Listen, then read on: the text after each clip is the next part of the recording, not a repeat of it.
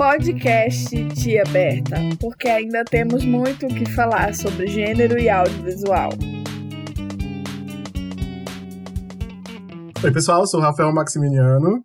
E eu sou a Bárbara Alpino. E tá começando mais um episódio do podcast da Tia Berta. E... E... É, antes que eu me esqueça, né, que nem no último episódio, é, se você tiver alguma sugestão, algum conselho, uma dúvida, qualquer coisa que seja, é, você pode entrar em contato com a gente no Instagram do arroba arte aberta, tá bom? E dito isso, né, hoje a gente vai falar sobre um tema que a gente já vem desenhando aqui ali nos episódios anteriores, que é para que super-heróis? Aí, para essa discussão, a gente trouxe aqui pela segunda vez já no, no podcast a aclamadíssima Risla Miranda. Oi, Risla. Olá! Foi super aclamada. Já tem até ah. fãs, já é do elenco fixo do podcast. É. ah, então, é, eu acho, e assim, eu, eu tenho certeza que eu vou me arrepender do que eu vou dizer agora.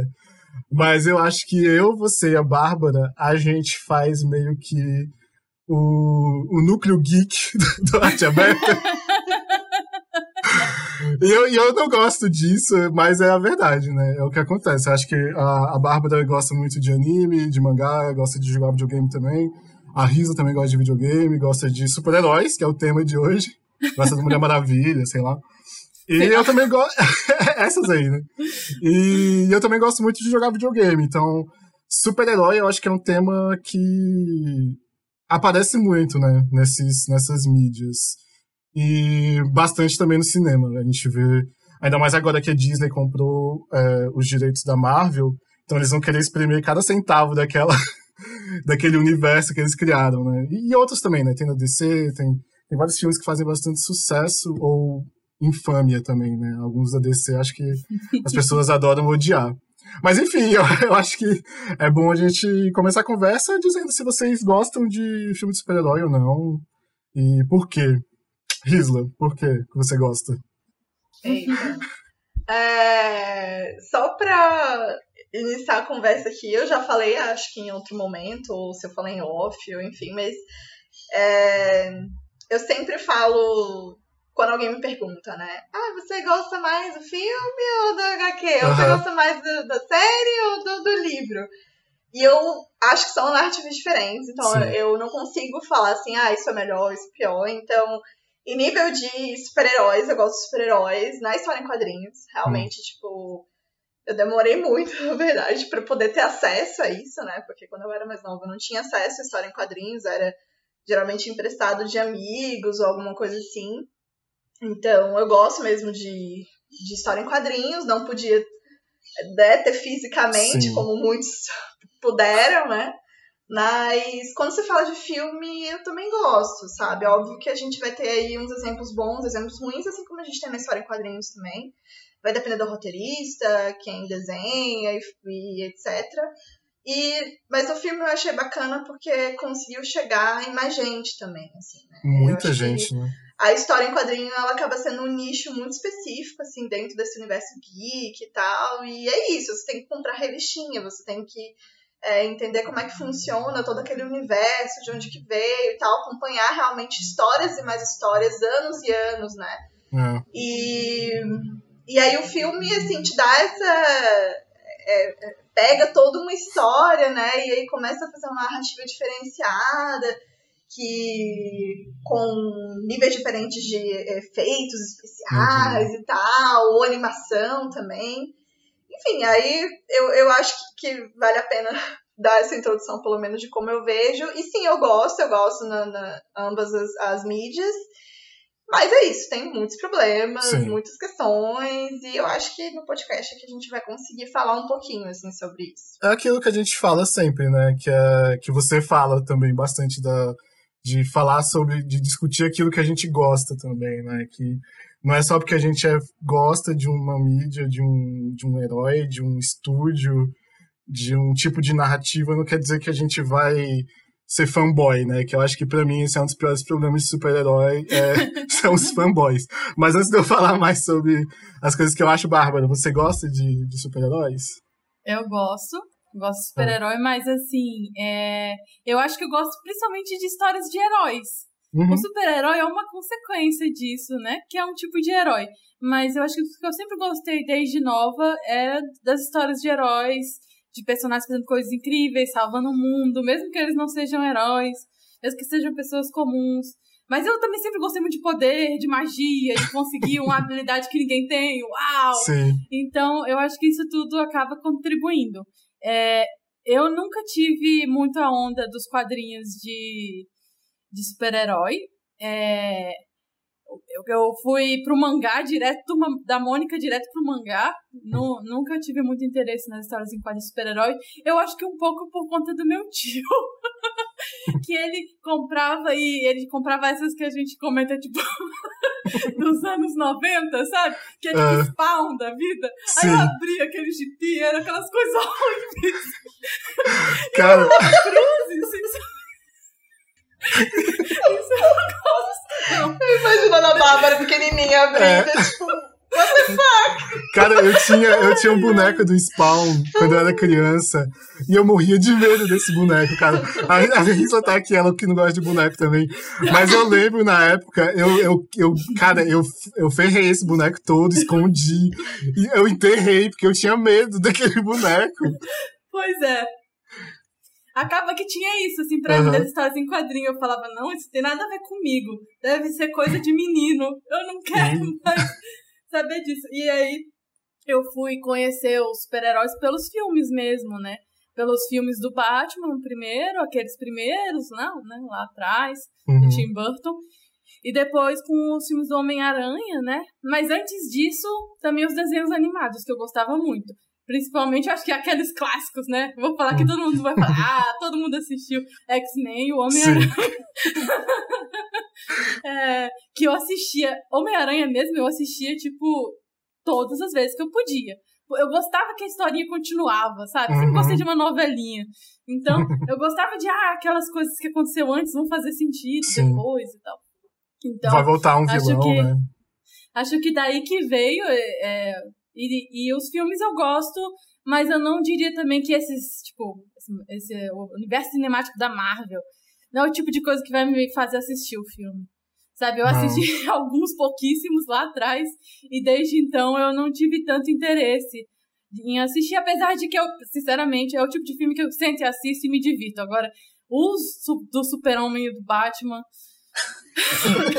Deus do céu, aquilo sim. Nossa senhora. Por favor, a único da DC dos últimos tempos que eu consegui assistir e gostar foi o da Mulher Maravilha.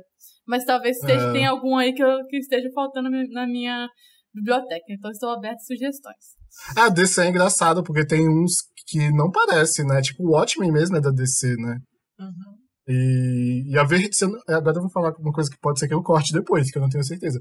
Mas a Vertigo é da DC, não é aquela. É um tipo uma, uma subsidiária da DC. A Vertigo que faz o Nem sei. Sandman, é, o cara do pântano. Eu acho que é, mas enfim. Se não for, a gente É, tira eu acho que deve depois. ser. É. É isso mesmo, da DC. É, Não, é isso. é assim, tipo, não é a Wikipedia mesmo. Tipo, É. essa divisão operava sob o nome Ver- Ver- é, Vertigo, né? Para se diferenciar da linha mais popular e familiar da DC Comics. Preservando sua imagem. Tipo, É, porque, mais porque vai numas temáticas mais pesadas, É, né? assim, exato. que, é, que é os que eu acho mais legal. Mas enfim, é, uma, uma coisa que a Risla falou, que eu fiquei pensando também, é porque eu, eu quando eu era criança, eu estudava no, no colégio que tinha uma biblioteca. Aí, às vezes, na biblioteca tinha uma gibiteca. Aí, às vezes, eu vou Ai, contar que isso legal. aqui, ó. É, é bem, é bem tenso. Eu pegava um livro bem grande pra poder levar pra casa. Aí eu enfiava uns dois ou três gibis dentro do livro e roubava, cara. Eu roubava Meu muito Deus. gibi do Homem-Aranha. Eu tinha muito gibi do Homem-Aranha, assim, que eu, que eu adquiri Caramba! Da, biblioteca da escola. Eu era, Da oito biblioteca, tipo, nem Quem pra ser disse da que Saraiva, criança- sei lá, tipo. Quem diz que criança é anjinho? Nunca Né? foi né? criança, cara. Eu posso dizer. Aí, aí, enfim, eu tô dizendo isso porque é- é- era difícil mesmo, antigamente, você ter acesso, assim. Eu acho que. Eu não lembro como era a questão de assinar. Eu tinha assinatura de Turma da Mônica. Mas eu não, eu não tinha da Marvel nem da DC. E aí eu arrumava dessa maneira ilegal. Mas é, eu sempre achei difícil acompanhar, porque eu acho que por exemplo, tem uns super-heróis que estão aí desde a década de 60, sei lá, tipo o próprio Homem-Aranha, é, o Capitão América, esses da Marvel. E aí já são tantos, tantos capítulos que já passaram, tantos gibis que já fizeram. E aí eu não é, eu tenho um pouco de dificuldade para entrar nesse mundo, sabe? Acompanhar. Tanto que eu acho que é, uma, é um hábito de, de, de, produção de comics, assim, de gibi, que é matar o personagem e começar de novo. Eu acho que deve ser por causa disso que, que fazem esse tipo de coisa. Mas enfim. É, e aí eu tô sentindo, Risa, também, que nos filmes também tá começando a ter esse tipo de dificuldade. Porque eu, eu fui essa semana assistir os filmes da Marvel, do, dos Vingadores, que eu, eu tinha parado no primeiro Vingador, não assisti nenhum depois daquele. E aí eu fiz aquela assinatura do Disney Plus lá de graça dos, dos primeiros sete dias. E, cara, o tanto de filme que tem na, nesse universo estendido da Marvel não é brincadeira, cara. Porque aí, aí eles colocam a ordem cronológica. Aí você tem que assistir 300 filmes pra poder entender a, a, a história, sabe? Então, apesar de ser, de fato, mais. É, chegar, é mais acessível, chegar mais às pessoas do que o gibi, eu acho que se você perder o bonde, se você perdeu o bonde já, vai ser um pouco mais difícil de voltar. É, mas todos eles, assim, você pode ir meio que improvisando também, né? Tipo, é. Pega um e assiste de, de qualquer jeito e tal. É, dá pra fazer. Entende um, um pouco, assim. Eu não acho que. É, eu acho que. Eu acho que quem tem, realmente. Eu tenho uma dificuldade muito grande também. Assim, eu queria, tipo. É, sei lá, assistir ou, ou ler desde é. primeiro, não sei o quê. Eu também tenho essa dificuldade, até mesmo em livro normal. Eu. Se eu tiver que pular capítulos, eu já fico me coçando, assim, eu tenho essa coisa. Mas é, eu acho que pelo menos na história em quadrinhos você tem um cânone, né? Que eles chamam de cânone. Assim. Então você tem que seguir certas coisas daqueles personagens, assim, sabe? Tipo, podem mudar uma história ou outra, por exemplo, o próprio Coringa também. Tiveram algumas, várias versões, na verdade, Sim. de como ele virou Coringa e tal, mas você tem um cânone, que é aquele, aquele, aquela fisionomia, né? Aquela forma caótica de ser e tal. Então tem alguns cânones que você tem que seguir eu acho que é mais fácil fazer isso na história em quadrinhos do que no filme mesmo, assim. Eu acho que até mesmo por uma questão de se você pensar a própria Mulher Maravilha, a própria Mulher Maravilha, é desde a década de 30, né? E aí, beleza, você tem toda um, até hoje a história uhum. em quadrinho dela, mas para fazer Mulher Maravilha, assim, em vários, né? Você vai ter que tirar de onde tanta coisa, tanta narrativa, a própria a própria Mulher Maravilha, que vai ser essa Mulher Maravilha, como é que, como é que ela vai responder, uhum. enfim. Tem algumas coisas que às vezes é até mais pragmáticas do que outra coisa, assim, dentro do cinema. Mas eu particularmente não sou também uma fã, assim, da, do universo cinematográfico da Marvel. Eu assisto porque eu acho muito legal mesmo. Mas acaba que, que, que se dá muito poder também, sabe? para alguns personagens uhum. específicos, assim. É, principalmente no universo da Marvel. Então você tem, por exemplo, o Iron Man, você tem 30 filmes dele, Capitão América também, Thor também, sabe? Por, por mais que eles façam parte do Vingadores, etc. Uhum. Mas, tipo, demorou muito para se ter outros, outras coisas, sabe, da Sim. Marvel, assim. Eu acho que a Netflix é, teve um, um uma decisão legal, assim, de pegar e fazer série, por exemplo, Demolidor, Jessica Jones, que é muito bom, né, o Luke Cage. Uhum. E aí você demorou um pouco também para ter Pantera Negra, por exemplo, Sim. né, que foi, assim... Miss Marvel também, um... né? Ah, Miss Marvel também, a Miss Marvel, Capitão Marvel, na verdade. É, né? Capitão Marvel. Marvel demorou muito também. Então, assim, e ela, querendo ou não, é um sei lá, um dos grandes nomes em nível de poder, assim, dentro do universo da Marvel nessa história em quadrinhos, sabe?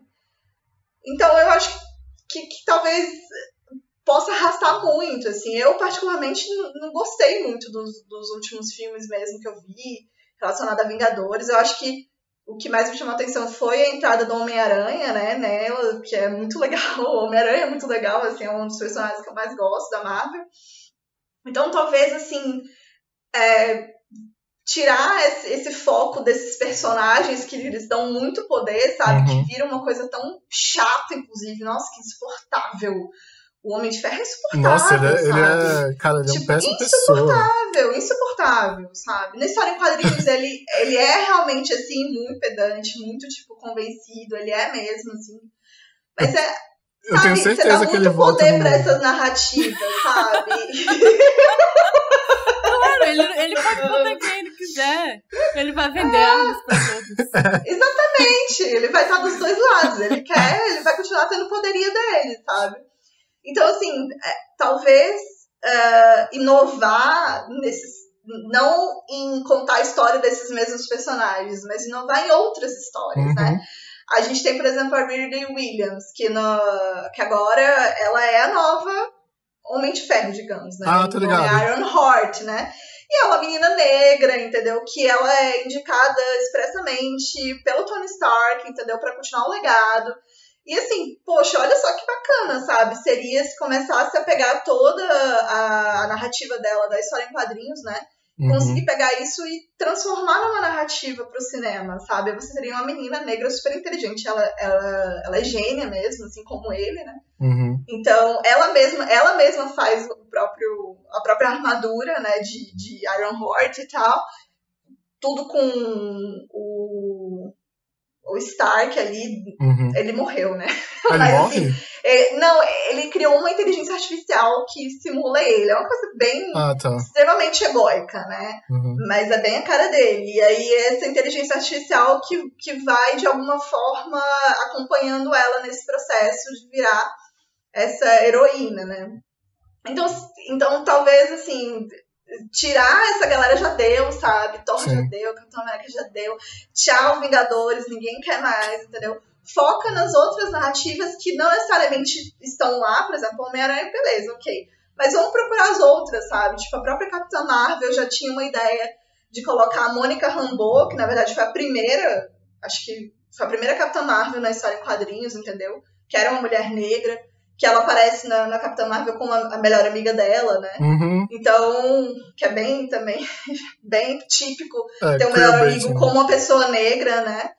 E, enfim, assim, pegar essas outras narrativas que ainda não tem espaço dentro desse universo cinematográfico e começar a colocar, sabe? Tem infinitas possibilidades. É, você falou o negócio da, dos, desse, desse espaço que é dado, né, pro, pro, pro personagens que nem o, o do... Como é que é o nome do ator? É o Robert Downey Jr., né? Então, eu acho que, que assim, é, é igual a discussão que a gente fez sobre novela, que é, é impossível você falar de, de filme de super-heróis sem pensar do lado capitalista da coisa, né? Do lado, do lado de, de publicidade, do, do merchandise, de tudo assim, porque é, dá muita grana esse tipo de filme, né? Então, acho que acaba a popularidade do personagem acaba também influenciando na quantidade de filmes que ele vai ter, né? E você ter hoje em dia outras narrativas também é, de certa forma, um reflexo do que está começando a ser mais aceitável, né? Do que as pessoas estão começando a pedir mais também para ter. Mas isso é, inclusive, um dos motivos que, que, eu, que eu tenho essa birra com, com o super-herói, é pensar mesmo no, no uso que isso tem, né? Assim, porque eu tava pensando essa semana, eu acho que eu até cheguei a conversar com a Bárbara um pouco mais cedo na semana, onde falando sobre essa, esse tema, pensando na pauta e tal, que eu acho que, como você tem alguns exemplos que. Eu vou dar uns exemplos assim, por exemplo, The Boys da, da, da Amazon Prime, ou então a própria série do Watchmen, que são os heróis que, que você dá uma outra roupagem para a história de herói, né? Porque assim, tem, tem essa narrativa de herói que a Bárbara falou que é, que é a coisa que ela gosta, né? Que eu acho que é, é impossível você meio que não gostar, porque ela meio que. A gente tá tão acostumado a esse tipo de história de, de você vencer um desafio e de, e de chegar num objetivo e de vencer, sabe? E, e tem essa coisa que dá. dá sensação boa, né, na gente. Eu acho que história de herói tem isso, né? Por isso que é tão, entre aspas, muitas aspas, milhares de aspas, universal. Né? Mas enfim, é, aí você tem Eu umas acho outras. que a história do super-herói, em grande. Na maioria dos casos, é uma história de superação, né? E é uma história. Ela é uma história tipicamente americana porque o, o americano ele tem esse mito do homem americano. Que, tipo, você pode ser o que você quiser ser Sim. se você se esforçar, sabe? Então você tem, por exemplo, o Homem-Aranha do, da, daqueles primeiros filmes, né? Ele é aquele carinha né, que nunca vai conseguir se destacar fisicamente e tal. Uhum. O máximo que ele consegue é tirar umas fotos e ser um pouco inteligente e tudo mais. E aí. mas ele quer ser o cara. Então ele é picado por uma aranha, quase como se fosse uma benção barra maldição. E aí, disso ele se torna um herói. E aí ele vence os desafios. E aí ele vai encontrando esse lugar de, de dele querer ser quem ele é, né? Uhum. Então eu acho que é esse lugar de você ser uma pessoa que às vezes não é tão popular ou que tipo tem algum tipo de trauma familiar e aí você encontra um poder que, que faz você ser o tal e agora você pode salvar o mundo e agora aquela gatinha tá te olhando e tal Sim. então assim eu sinto que esse tipo de narrativa ele mexe com a gente muito porque ela mexe com a gente muito, porque é, é meio que o que né, são os nossos desejos, assim, de popularidade, de poder. Ser especial, né? Ser diferente. Ser especial, eu acho que é. De ser especial. E, sabe, e aquela sensação que a gente tem, né? E a gente é ensinado a ter, de que nós somos assim, especiais, que eu sou especial. Eu sou mais especial que os outros, eu quero ser reconhecida por isso, sabe? Hum. Tipo, todo mundo tem um pouco dentro de si essa impressão de de que, não, mas eu sou diferente da maioria das pessoas. Eu preciso que as pessoas me reconheçam como diferente, porém legal. Não diferente uhum. estranho, sabe? Diferente, mas tipo, legal. Nossa, todo mundo me admira agora. Porque senão então, você vai ser o vilão, né? O diferente estranho é, é o vilão. Exatamente, exatamente. Eu acho que vai muito por esse lugar aí. É, eu acho bem problemático esse, esse, a reprodução disso, assim, né? Mas é, é, é um reflexo do mundo que a gente está vivendo, né? Mas enfim, eu tava falando do, do, do, do, The Boys e do Watchmen, que eu acho que eles vêm com uma narrativa que é um pouco mais crítica a, a essa história de super-herói, que é respondendo aquelas, aquelas coisas básicas, né? Tipo, tá, vocês estão brigando no meio da cidade, estão destruindo a cidade inteira e as pessoas estão morrendo, e quem vai se responsabilizar por isso, né? As pessoas inocentes estão sendo, tipo, danos colaterais. E aí, aparecem essas séries que ficam meio que tirando sarro do, do. Não tirando sarro mesmo, mas criticando mesmo esse tipo de posicionamento e de narrativa. Mas que no final das contas eu acho que eles acabam até voltando um pouco para essa ideia, porque porque é, e aí é o ponto que eu queria chegar, que eu acho que a narrativa de herói ela é uma narrativa que dá certo, né? Sempre deu, assim. É, é o que a gente estava falando de, ah, isso, a gente toca a gente por conta disso e tal. Mas também é uma história que envolve as pessoas. Se você for contar a história de um super-herói que ele, antes de fazer qualquer ação, ele vai lá e emite um documento, uma autorização, faz toda aquela burocracia. Ninguém quer saber disso, vai ficar um filme chato pra caramba, né? E aí parece que também é um pouco disso, de, desse esse descontentamento com, com o sistema, do jeito que as coisas são, e essa sensação de insegurança, né, da, da vida urbana. E, e, aí acaba passando essa ideia do vigilantismo também, que eu acho péssimo, né? Tipo, ah, vou resolver então pelas minhas próprias mãos, né? Com grandes poderes vem grandes responsabilidades. Não. Eita. Saúde. Saúde. Mas é, é, isso, assim, eu, eu acho que as, as críticas que eu tenho é mais nessa. Mas ao mesmo tempo, eu também acho que, por exemplo, por ter essas narrativas que tá surgindo mais agora. E que até tem uma temática um pouco mais, assim, por exemplo, The Boys e Watchmen faz menções ao movimento supremacista branco, né? Tipo, os inimigos são supremacistas, não sei o quê. Então, tipo, é um tipo de narrativa que você consegue comunicar uma coisa boa, diferente. Não você uh, comunicar a ideia do cara, hiper, aquela coisa do machão, né? Do Thor, todo do Aquaman, aquele cara fortão, né? Aquela amizade entre homens que é tipo um tirando sarro do outro e cara, tipo, eu assisti vários filmes da Marvel essa semana, assim, tipo, nenhum homem demonstra afeto com o outro, assim. Eles são amigos, entre aspas, eles são companheiros, eles lutam juntos, mas eles só ficam dando tiradinha, ficam fazendo piadinha para comparar o tamanho do pinto de cada um, sabe? Cara, que, que isso, né? Tipo, mas aí o cara tá lá morrendo e você, e você não demonstra uma emoção, né? O Thor, eu tava assistindo, o, o, comecei a assistir o penúltimo filme do Avengers, né, dos Vingadores, ele perde, a, perde o pai, perde o irmão, perde a irmã, perde a família inteira, mas tá lá assim, não, é isso aí, tem que ser forte. Porra, chora, mano. Acaba de perder uma galera da tua família, você pode chorar, né? Mas eles não choram. Cara, é. você falou, é, me lembrou agora na, na na penúltima edição do Batman, ah. que, eu, que eu li, tem. Porque, enfim, ele acaba. Enfim, toda aquela história, né? Que vem, perdura e faz umas coisas bizarras, assim, porque agora tem as coisas do multiverso. Então, hum. imagina, né? já era difícil acompanhar um, imagina vários, Sim. e aí você fica sem saber o que tá acontecendo. Mas só pra é, dar um, dar um, um resumo, um, um pai dele de outro multiverso vem pro multiverso do Batman e mata o Alfred, né? Hum. Que é o mordomo, lá, mas na verdade é a figura de pai, né? Do, do, uhum. do Batman. E aí tem uma.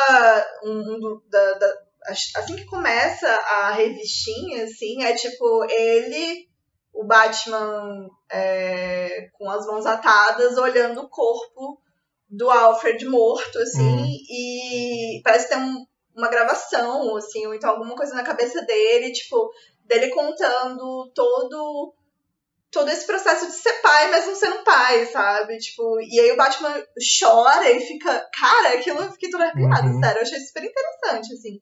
E é um cara chorando, sabe? Pegando o, o corpo, corpo. Do, do cara que foi pai dele, que cuidou dele, botando no sofá, no maior cuidado, assim, e, e transparecendo toda essa coisa. E eu fiquei, tipo, nossa, o, o que, que eu tô lendo, Ousado, né? Realmente.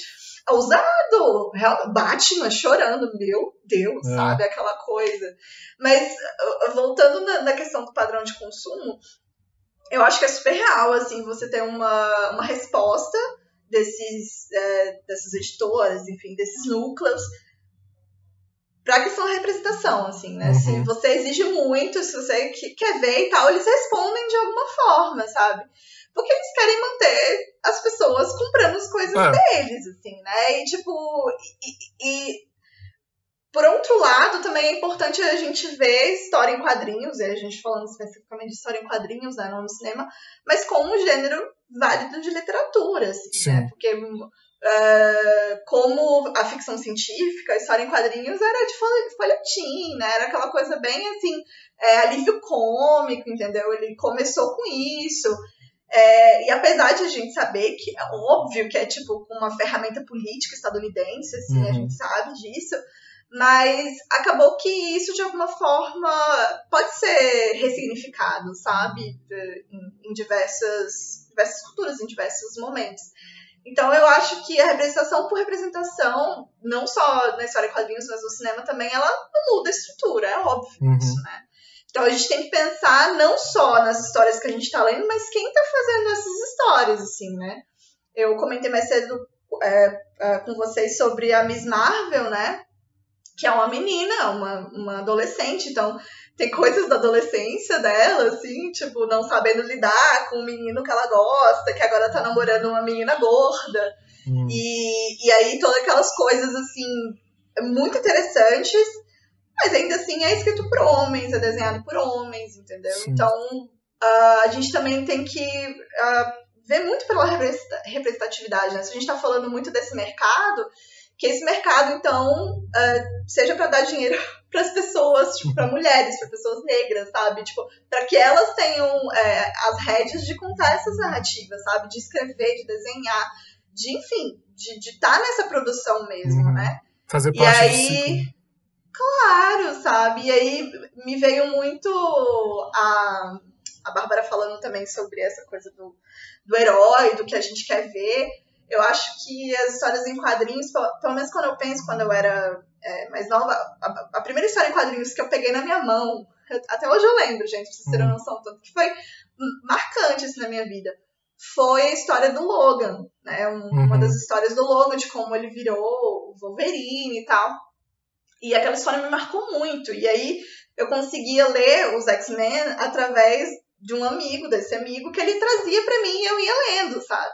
E X-Men foi meu primeiro, primeira história em quadrinhos, sabe? E aí, quando uma adolescente vê aqueles outros adolescentes tendo que se ver como os outros, porque dentro do universo do X-Men é isso, né? Você tem mutantes, uhum. e esses mutantes são praticamente os outros, né? Então, eles têm que lidar com o fato de que eu não sei o que está acontecendo com o meu corpo, que é muito adolescente também. Eu não sei o que está acontecendo com o meu corpo, eu não, eu não, sei que tipo de poder é esse. E você tem uma sociedade extremamente é, belicosa né, em relação a eles. Assim. Eu não quero que vocês estejam aqui. Então, como é que a gente vai lidar com isso? Então, é, é interessante você ver essas coisas é, sendo tratadas de alguma forma, sabe? E eu tô falando mais de história em quadrinhos, apesar de a gente falar sobre audiovisual, eu tô falando de história em quadrinhos, não, porque realmente E aí eu, eu fico pensando também na, numa forma de resiliência, assim, que, que é ensinado também, não ensinado, mas é de alguma forma abordado nas histórias em quadrinhos. E uma coisa que eu também percebo bastante, assim, e quando eu tava pensando uh, nesse tema nessa semana, eu fui pesquisar alguns artigos para ver o que as pessoas estão falando no mundo uhum. acadêmico. E muitas delas falam sobre história em quadrinhos dentro do contexto de educação formal, por exemplo. Uhum. Né, de como você tem é, super-heróis extremamente inteligentes que lidam bem com a ciência. Isso é super importante, né? São é, o, próprio Peter Parker também tem isso, né? Então, tantas outras, né? Tipo a Lily Williams, que eu falei agora, ela é uma cientista, entendeu? Ela é uma uhum. cientista. Então, ela, li, ela lida com a ciência, ela traz a ciência para dentro. Óbvio que, né, em cima das teorias de ficção científica que a gente vê, assim, mas realmente tem. Então, acho que, que em nível de cultura pop, eu acho que, que tem muitas importâncias também em nível não só de leitura como gênero literário, né?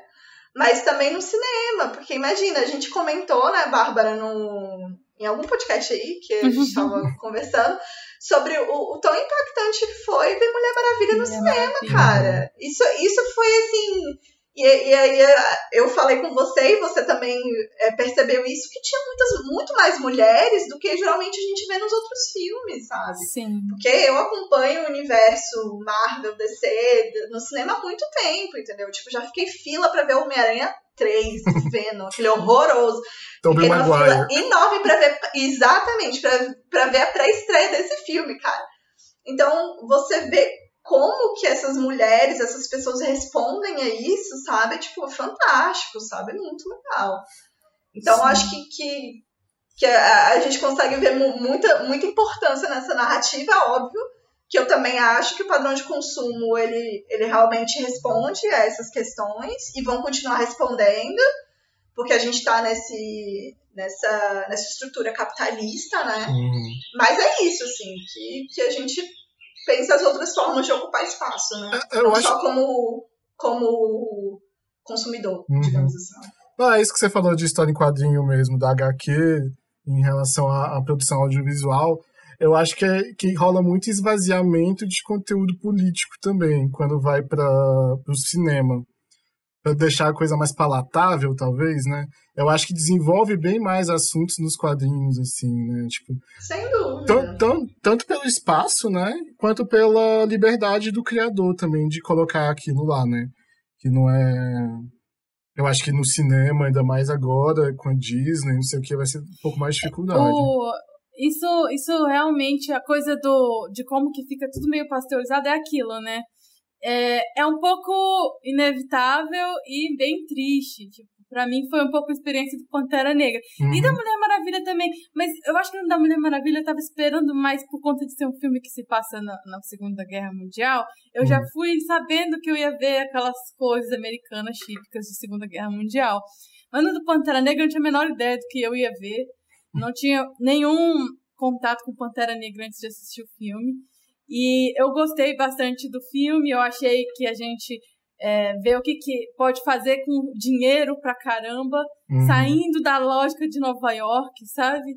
Então eu acho isso bem legal, mas para mim, é, eu me lembro que se não, isso foi uma discussão que eu tive até com a Risla muito antes de, de tempos de podcast e tal, sobre o, a questão do, do vilão o vilão de Pantera Negra é um vilão que existe uma certa simpatia com ele.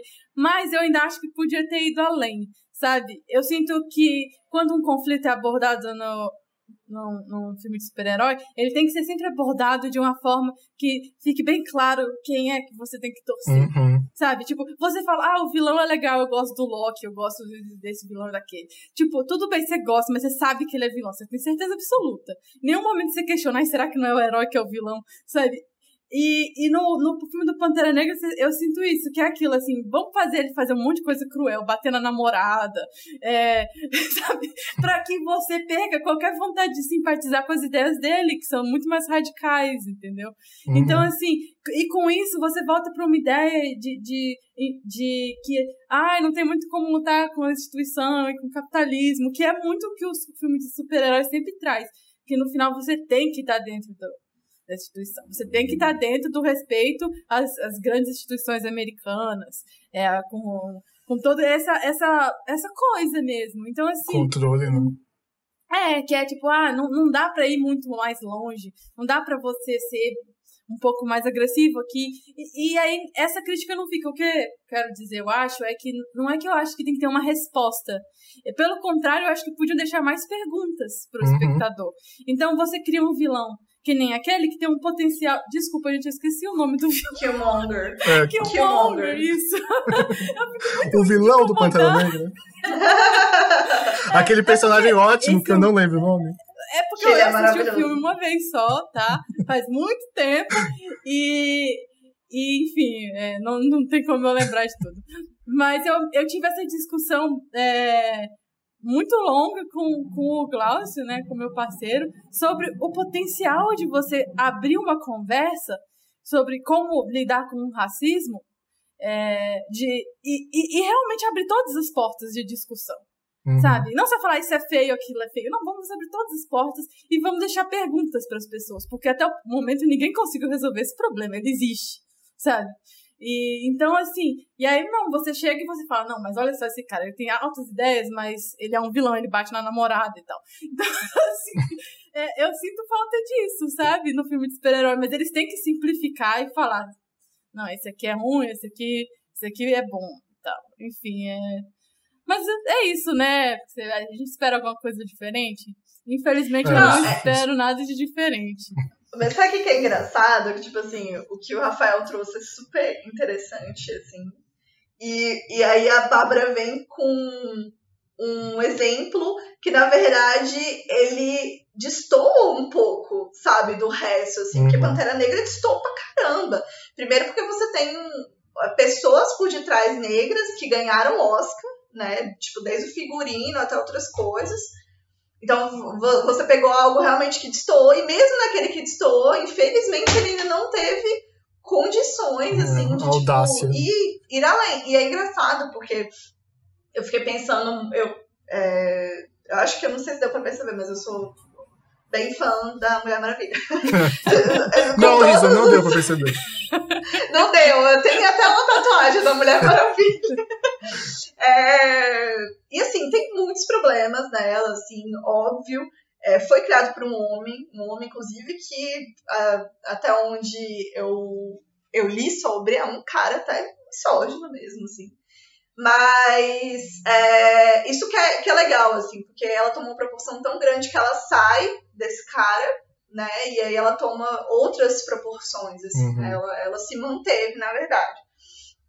Então, mas aí, é, dentro, pensando no que você falou, o Rafael, de que na, na, história em quadrinhos você tem essa possibilidade, na verdade, a própria bissexualidade da Mulher Maravilha, assim, né? Isso é tratado abertamente, na verdade, e, e aí, quando eu fui assistir Mulher Maravilha, da, que é inclusive por uma mulher, a Patty Jenkins e tal, eu já falei o tanto que eu odeio o Steve Trevor, aquele personagem horroroso, tanto na história em quadrinhos quanto no cinema. Hum. Não entendi por que, que ele existe, mentira, eu entendo, porque na verdade foi, foi o primeiro, o, o, depois de, delas se isolarem, foi o primeiro contato, contato. Que, é, que. Mas depois do isolamento que elas tiveram, né?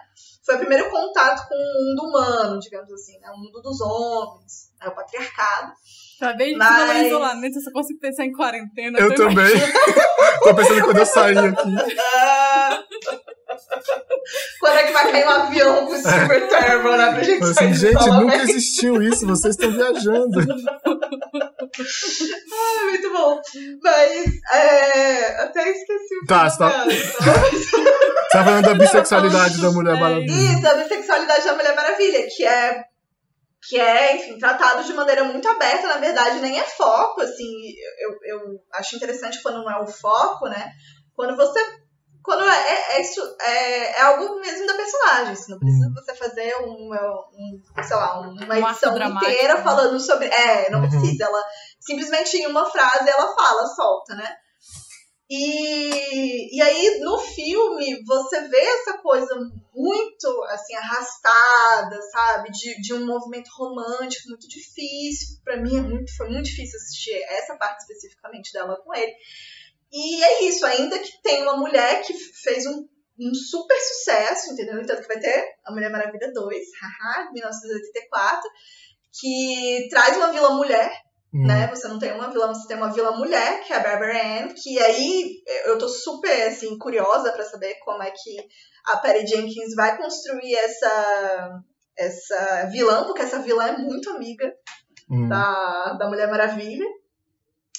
E, e aí eu também pensei, tipo, nos outros filmes que foram dirigidos por mulheres, assim, né? A gente falou da Capitã Marvel, é co-direção, né? Que também acho que, que foi legal que focou muito nela, não teve um par romântico, na verdade, teve aquela que, que a gente tava, que a gente tava comentando mais cedo da, da melhor amiga negra, né? Uhum. Que sempre rola isso. Ou a mulher, ou a melhor amiga negra ou ela é gorda. São uhum. as duas melhores amigas, assim, né? Que sempre acontece nas narrativas. E aí eu lembrei de Aves de Rapina, que foi o filme que eu curti muito assistir. Ele é muito zoado, assim, na verdade, eu, em nível de narrativa. É, eu, eu me perdi, assim, sabe? Ele é hum. muito caótico. Eu não sei se foi proposital, porque a Arlequina é um, uma personagem muito caótica, né? Mas eu fiquei muito assim, meu Deus, não tô entendendo nada. Mas é de uma mulher, e é de uma mulher asiática e ela conseguiu colocar muitos personagens bons que, mais uma vez, não tava nesse, nessa, nesse, nesse conhecimento mainstream que é ah, o Batman, né? Tipo assim, ai, a Mulher Maravilha, que é do universo da DC, e começaram a colocar outros personagens. E aí. E, e lá fala muito sobre a emancipação dela de um relacionamento muito abusivo, assim. Eu acho que ali marcou a Arlequina que tinha um relacionamento mega abusivo com Coringa, sabe? Tipo, e isso não é tratado, sabe, nos outros, nos filmes. filmes né? assim. Óbvio é, que eu... nos outros filmes você chora sangue de tão ruim, mas mesmo assim, tipo, você não tem isso, né? E é um relacionamento abusivo, sabe? Nossa. É um aspecto horrível na história dela, que marca ela profundamente. Eu achava sempre muito dodói a galera gostando desse relacionamento, né? Horrível! Tem uma... dodói. Nossa. E é dodói de antes do Esquadrão Suicida. Eu é... me lembro as primeiras Sim. vezes que eu comecei a ver isso, assim, pa aparecendo na minha, nos meus feeds de, de coisas da internet, anos hum. atrás, e eu pensei, Hein? Vocês não estão entendendo, né? É? Mas aí a gente. É, é, estranho só de ser, tipo, subordinado. É uma coisa meio subordinado patrão, assim, né? Ah.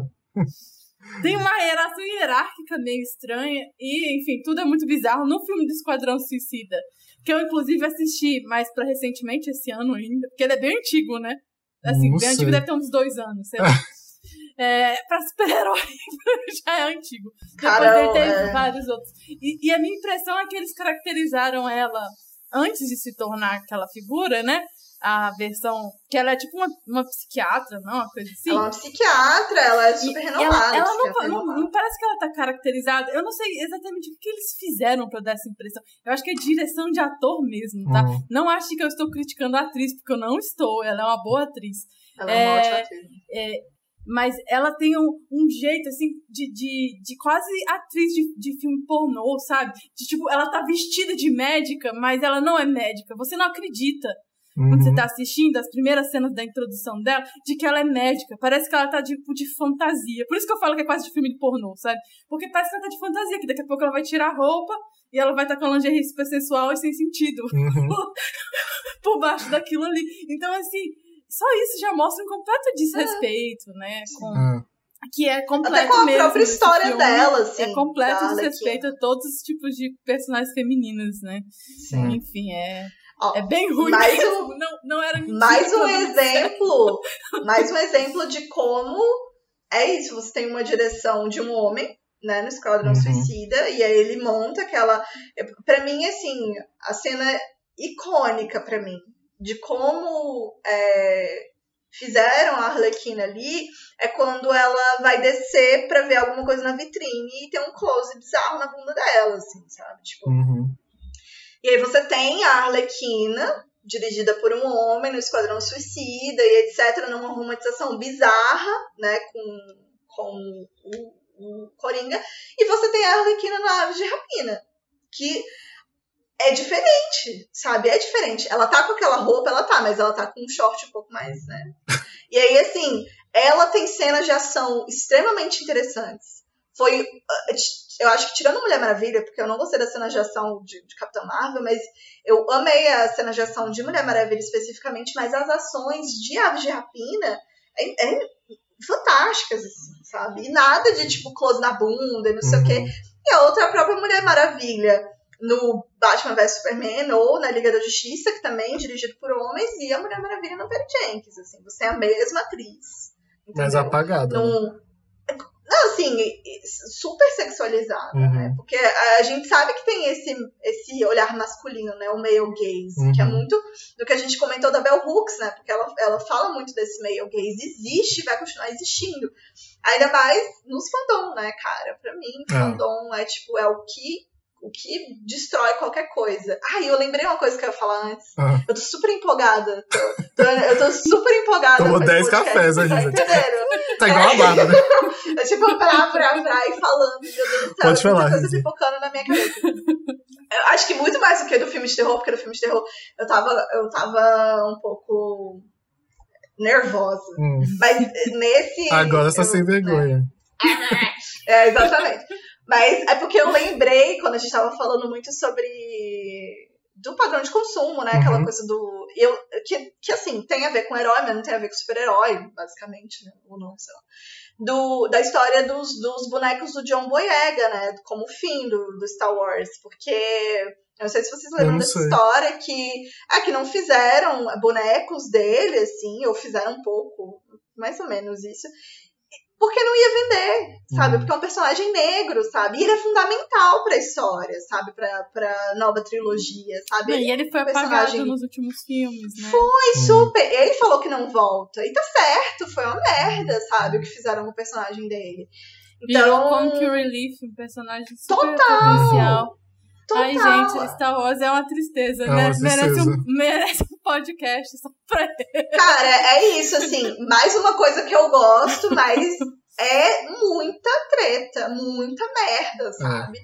Mas e, é, pensando nessa coisa, né, do capitalismo, assim, do que, que vai vender mais, entendeu? Então eu, vou, eu boto a, a Ray, né, tipo assim, que vendeu pra caralho, que foi interessantíssimo. Uhum. Boto Darth Vader de novo, que nem existe mais, põe o Kylo Ren, sabe? Tipo, dando ciricutico. Mas eu não ponho o John Boyega, uhum. sabe? Tipo, como um, um personagem possível para compra, assim. É. Eu fico até pensando, eu queria muito comprar coisas, por exemplo, do irmão do Jorel. Eu não consigo comprar, tipo, sabe, é, caderno, Sim. coisas do irmão do Jorel, sabe? Porque é isso, você tem um mercado e ele vai responder para aquilo que vai vendendo mais, sabe? Eu não vou ficar fazendo o caderno do irmão de Jorel, sabe? Eu comprei um caderno de abacate, aí me lembra a vovó Juju. Ah, a vovó Juju, ah, isso é bonitinho. Eu vi uma meia de abacate também, quis comprar por conta da vovó Juju. É. Mas é isso, assim, não, não tem coisas específicas, sabe, disso. Mas Sim, eu, então... eu sinto que às vezes o mercado também ele, ele não consegue compreender, né? Algumas coisas, porque de fato, pensar bonecos. Bonecos não é uma questão social, bonecos é uma questão capitalista. Só vai se fazer bonecos do que for vender. Uhum. Mas eu me pergunto se, se. Da onde que eles tiram que não vai vender, sabe? Quando, não, tipo, de... meninos negros e meninas negras, tipo, eles vão comprar quase qualquer coisa, porque eles não têm quase nada. Representação. Ah, porque não, não tem então, assim, representação. É, enquanto é o menino isso. branco tem uma quantidade de opções que ele vai ter que escolher. Não, então, assim, por um lado, tá aí um nicho de mercado não tem explorado um... ainda. Como assim? Eu, eu acho que tem assim, a questão, né? A Risa falou do fandom. Eu até vi um meme na internet outro dia que era assim. É... Porque a mulher, quando vai jogar videogame, né, e faz isso online, é streamer, sei lá o quê, Uh, sempre aparece o cara perguntando, tá, e aí, quantos troféus você tem? Quantos jogos, jogos você já zerou? E aí, a resposta pra isso, pro gamer, assim, pra essa galera geek, aí, aí, quantas minorias você odeia? Porque, cara, é uma galera fundo do esgoto, cara.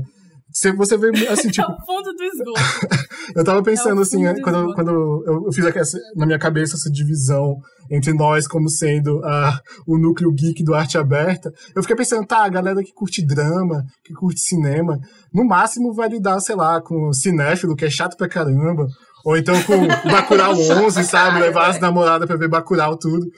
Mas, cara, gamer e essa galera que gosta de, de, de... Gente, gostar de anime mesmo, desculpa, mas é lidar com esgoto. É, é muito ruim, cara. Samba de lixo, né? Sério, velho. Mas se, se fizer, tipo, uma pesquisa eleitoral de quais foram os eleitores de 16 a 25 anos que votaram no Bolsonaro, todos eles tinham ícone de anime no Twitter. Todos sabe? então é com esse tipo de companhia. É. Você tem que lidar quando você gosta de um negócio tem um hobby, sabe? Pois é, e aí, aí você Exato. pergunta por que, que eles acham que não vai vender. Eu acho que é um pouco disso, assim, né? Essa galera que. Não, e é também muito... tem. Você falou Mas essa galera é minoria, né? Eles fazem mais barulho do que de fato eles é, tipo, são, é. sabe? Porque também, gente, é isso, assim, quando fala de que não vai, tem duas coisas, eu acho, assim, hum. tipo, também vou tirar de, de não sei aonde, porque eu tô falando isso aí não bate sentido. Mas é, a minha estatística um de, do Twitter foi total. Data foda-se. Mas, mas é isso que eu ia falar, assim, as duas coisas, né? Tem um meme também no Twitter que o cara foi responder o outro, ele falou assim: ah, isso daí tá baseado no índice do MR. Aí falou, índice do quê? Que esse índice é índice da minha rola. E aí, é exatamente isso que acontece e nível, porque eles tiram isso de não sei aonde, é. porque são exatamente o grupo mais vocal, né? pessoas né? é, é, da corporação mesmo, quem é que tá ali fazendo as decisões, né? Quem é que tá fazendo a decisão do que vai vender, do que vai fazer, né? E aí as outras coisas é isso, você tem uma resposta muito demorada do, do para essa representação, ainda que a gente esteja falando de bonecos, ou sei lá, pô, gente, eu sou, eu sou cheia de coisas da Mulher Maravilha, eu compro mesmo, né? Mas é isso, Mulher Maravilha é uma mulher branca, sabe? É. Tipo, então, e imagina, é, eu tô querendo aqui o caderno do irmão de Jorel, sabe? E aí tem pessoas que sentem isso em diversos momentos a vida inteira, sabe? Eu demorei muito para ter muita coisa da Mulher Maravilha, porque não tinha, não existia, sabe? Começou a ter por conta do cinema. Eu acho que o cinema acaba sendo um fator, assim, de, de estímulo capitalista Sim. enorme. Porque ele vai chegar muita gente. A história em quadrinhos não chega, mas o cinema tá ali, sabe? O cinema vai estar tá no shopping, onde a maioria das pessoas vão, e elas vão assistir filme, porque a experiência de assistir filme é muito legal mesmo, sabe?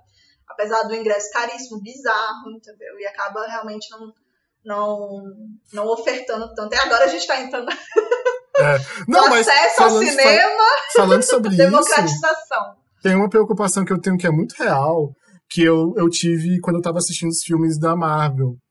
Porque, cara, vocês, não sei se vocês pensam sobre isso, mas é, a, a, a Bárbara do Guerra nas Estrelas.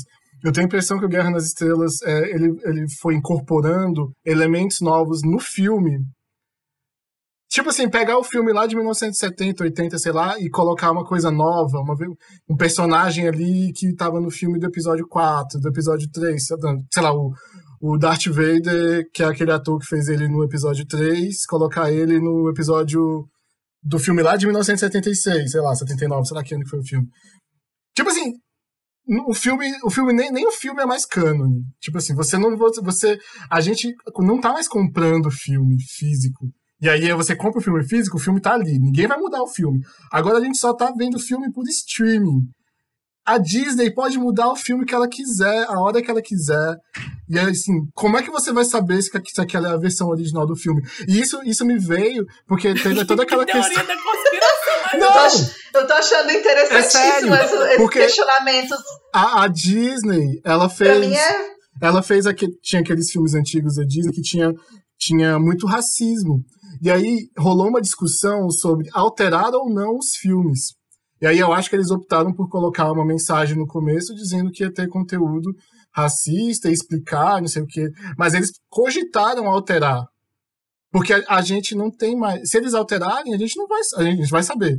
Mas a gente não vai ter uma versão antiga. Sabe? Eu tô pensando mesmo como historiador mesmo, como fonte. Uhum. O Guerra uhum. nas Estrelas, você vai colocando cenas de, é, de computação gráfica nos filmes novos que vão saindo, remasterizado, redigitalizado, não sei o que, não sei o que. Então a gente acaba que não tem certo, muito controle. Mas isso não tem uhum. nada a ver com super-herói, tem a ver com capitalismo. tem a ver com a Disney, tem a ver com a Marvel. Mas, querendo ou não, super-herói também tem a ver com capitalismo. É, então, É, como a gente da entrou nessa supremacia discussão. estadunidense É. também. E a própria Enfim, coisa da tá roupa do super-herói, vou, tentar trocar, voltar aqui pro assunto do super-herói. Falar de A moda agora. Só mostrando a Mulher Maravilha né? Hum. Eu acho vestida que da bandeira ela transforma o super-herói num produto, né? Sim. Porque é aquilo, você tem uma pessoa, mas ela tem uma embalagem, sabe? Ela tem é, uma imagem, né, pra vender. Então, assim, você tem dificuldade de imaginar um super-herói que nunca veste nenhuma roupa específica, que ele tá sempre a paisana, sabe? Uhum. Por um lado, parece, tipo, realmente tá sendo empacotado pra vender. E aí você tem uma marca no peito e coisas assim. Uhum. Mas, por outro lado, também é um uniforme, né? Que associa o super-herói a uma instituição, né? O super-herói é um policial, ele tá fardado. Então, ele pode, ele pode combater o crime.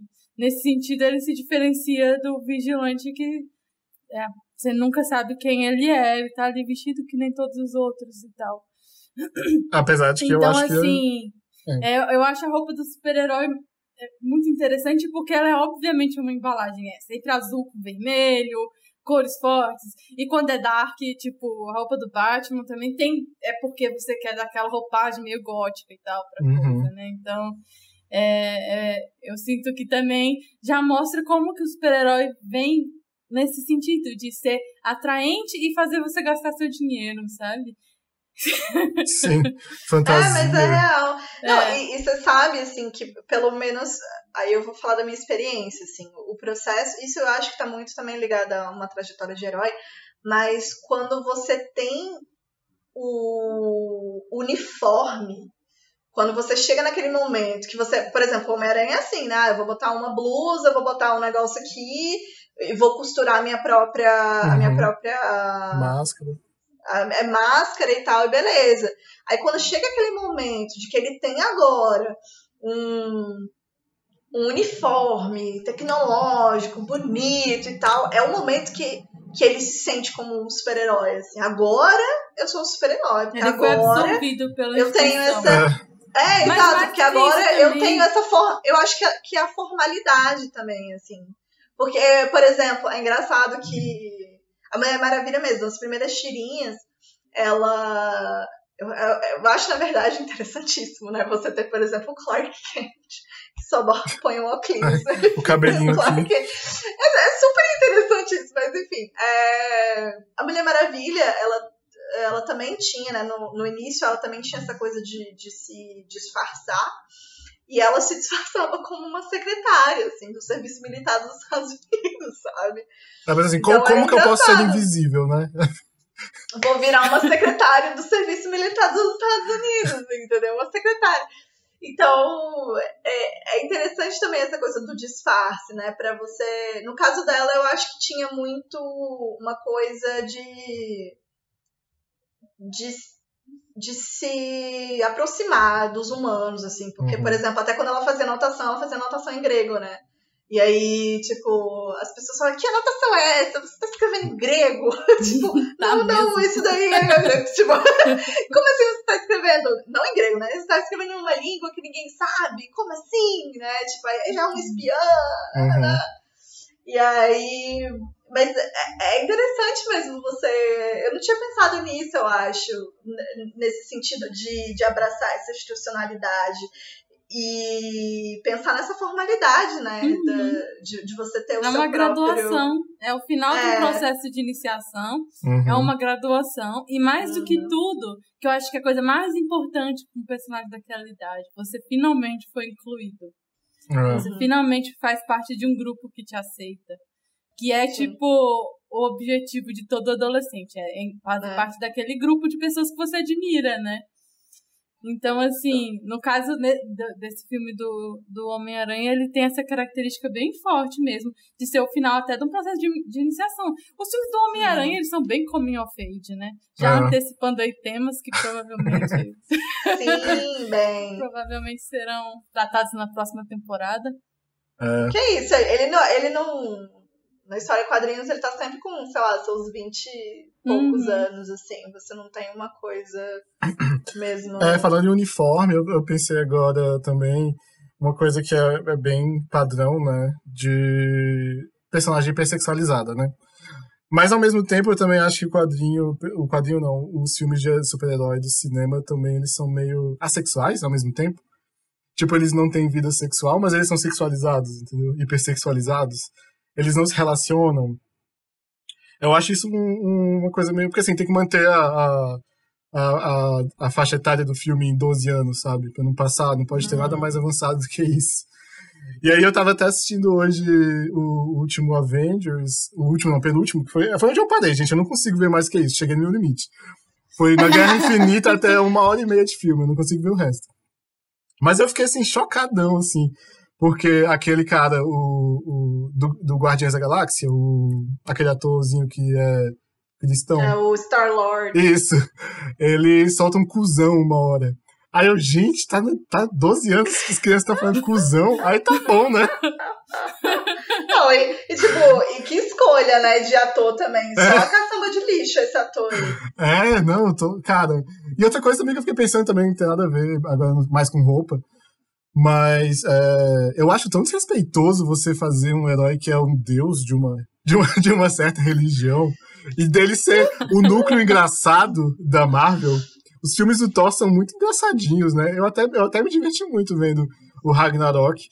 Mas quando você para pra pensar, cara, imagina daqui a, sei lá, uns mil anos, o personagem de Jesus é um super-herói assim. Como é? Cheio de poder Olha, e tal. Ia ser eu, acho que seria, eu acho que ia ser divertido. E eu, eu pessoalmente vou dizer que eu gosto da, da ideia de você reinterpretar um deus como sendo um herói. Hum. Porque eu acho que faz meio que parte das tradições de, dessas religiões que tem essas mitologias uhum. com panteão desse tipo, né? Os próprios gregos. Os feitos tal, heróicos, que é, né? que é que esses caras vêm pra Terra fingir que são humanos, mas eles são sempre mais legais que os humanos. Uhum. Não, tipo, na real, eles eram os primeiros super-heróis, velho. É. Sabe? Eram esses deuses, ou então os filhos deles, que eles faziam com as humanas aqui ou, ou vice-versa, enfim. E, e aí, esses, por, por alguma razão, esses filhos tinham esses superpoderes, né? Uhum. Então, eu acho, eu acho interessante pensar num Deus descer, descer pra terra e falar, velho, vou zoar aqui, sabe?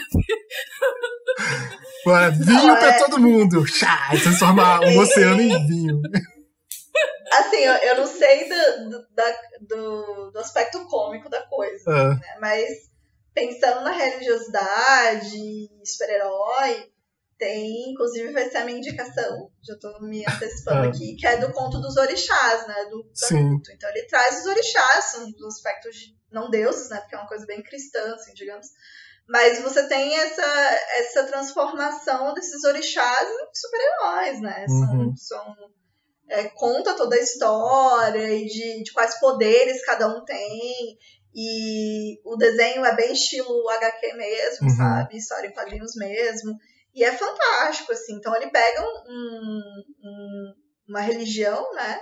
Você tem um, uma religiosidade, uma narrativa de, de religião ali e transforma isso, tipo, em super-heróis, assim. O que eu achei fantástico, sabe? Porque você acaba tendo uma... Eu não sabia um monte de coisa. Uhum, né? aprende, Então né? eu comecei a tentar entender e tal.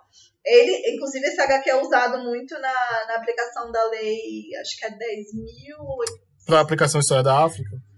Isso, uhum. exato. Então é muito usado, sabe? Por quê? Porque você tem uma história em quadrinhos, entendeu? Tipo, não é um livro didático, que às vezes uhum. tem diversos erros que a gente nem precisa começar a apontar para ter uma, uma narrativa extremamente próxima, entendeu? A adolescentes, a crianças, né, jovens e tratar desse assunto, assim, porque, querendo ou não, você tem um africanidade muito presente uhum. na, na, narrativa do Cucanuto. É, eu acho que isso no quadrinho dele deve funcionar, eu não li. Uhum. Mas, por exemplo, eu sinto que é aquela questão do esvaziamento que a gente estava falando. Uhum. Né? Por ser um filme da Marvel, essa coisa vira outra coisa, né? Você não é uma. Uhum. Não se leva em consideração a religião, mas sim fala-se que ele é um deus, mas sei lá. Acho que não, não é tratado também, né? Como se fosse uma uhum. religião. É só como se fosse um herói mesmo, sei lá, como se fosse um Hércules da vida. Gente tá falando de mito, assim. Acho que, que tem um pouco disso. Mas enfim, é, eu acho que a gente pode. Eu acho que a gente pode passar pro, pro quadro de Batalha dos Clichês, que filme de herói tem muito também. Filme, muito, história de herói, né? Eu acho que. Igual novela, né? Cara, eu tô, eu tô achando que toda produção audiovisual e toda produção cultural nossa é cheia de clichês, né? Cheio de repetições e dessas marcas, assim. Se a gente fizer um episódio de ficção científica também, vai ter milhares. A gente podia fazer. Mas enfim. Sim, é... Já tem umas ideias. Já. É. Aí a gente vai fazer então a batalha dos clichês. Eu vou falar alguns clichês aqui e aí vocês escolhem o que vocês acham mais interessante. Uhum. Tá bom? Então vai lá. A primeira vai ser é, a ideia de que o herói vai criar o vilão. Tipo, o, o herói, através da sua ação, ele, ele mata alguém sem querer, e aí essa pessoa se volta contra o herói e vira um vilão. Isso tem muito no Homem-Aranha, acho que tem no Batman também. Eu acho até o próprio Ultron do, do, do, do Vingadores, ele, ele é criado para virar, para salvar, mas ele se torna um vilão, enfim. E o contrário disso, que é o vilão que cria o herói. Que é, por exemplo, mataram os pais do Batman e aí ele se tornou um herói. Ou mataram o tio Ben e o Homem-Aranha virou um herói. O que, que vocês acham melhor? Olha, eu acho esse bem competitivo. É. Porque, assim, inicialmente eu penso que eu, que eu gosto da ideia do, do, do herói criar o seu vilão. Uhum. Porque.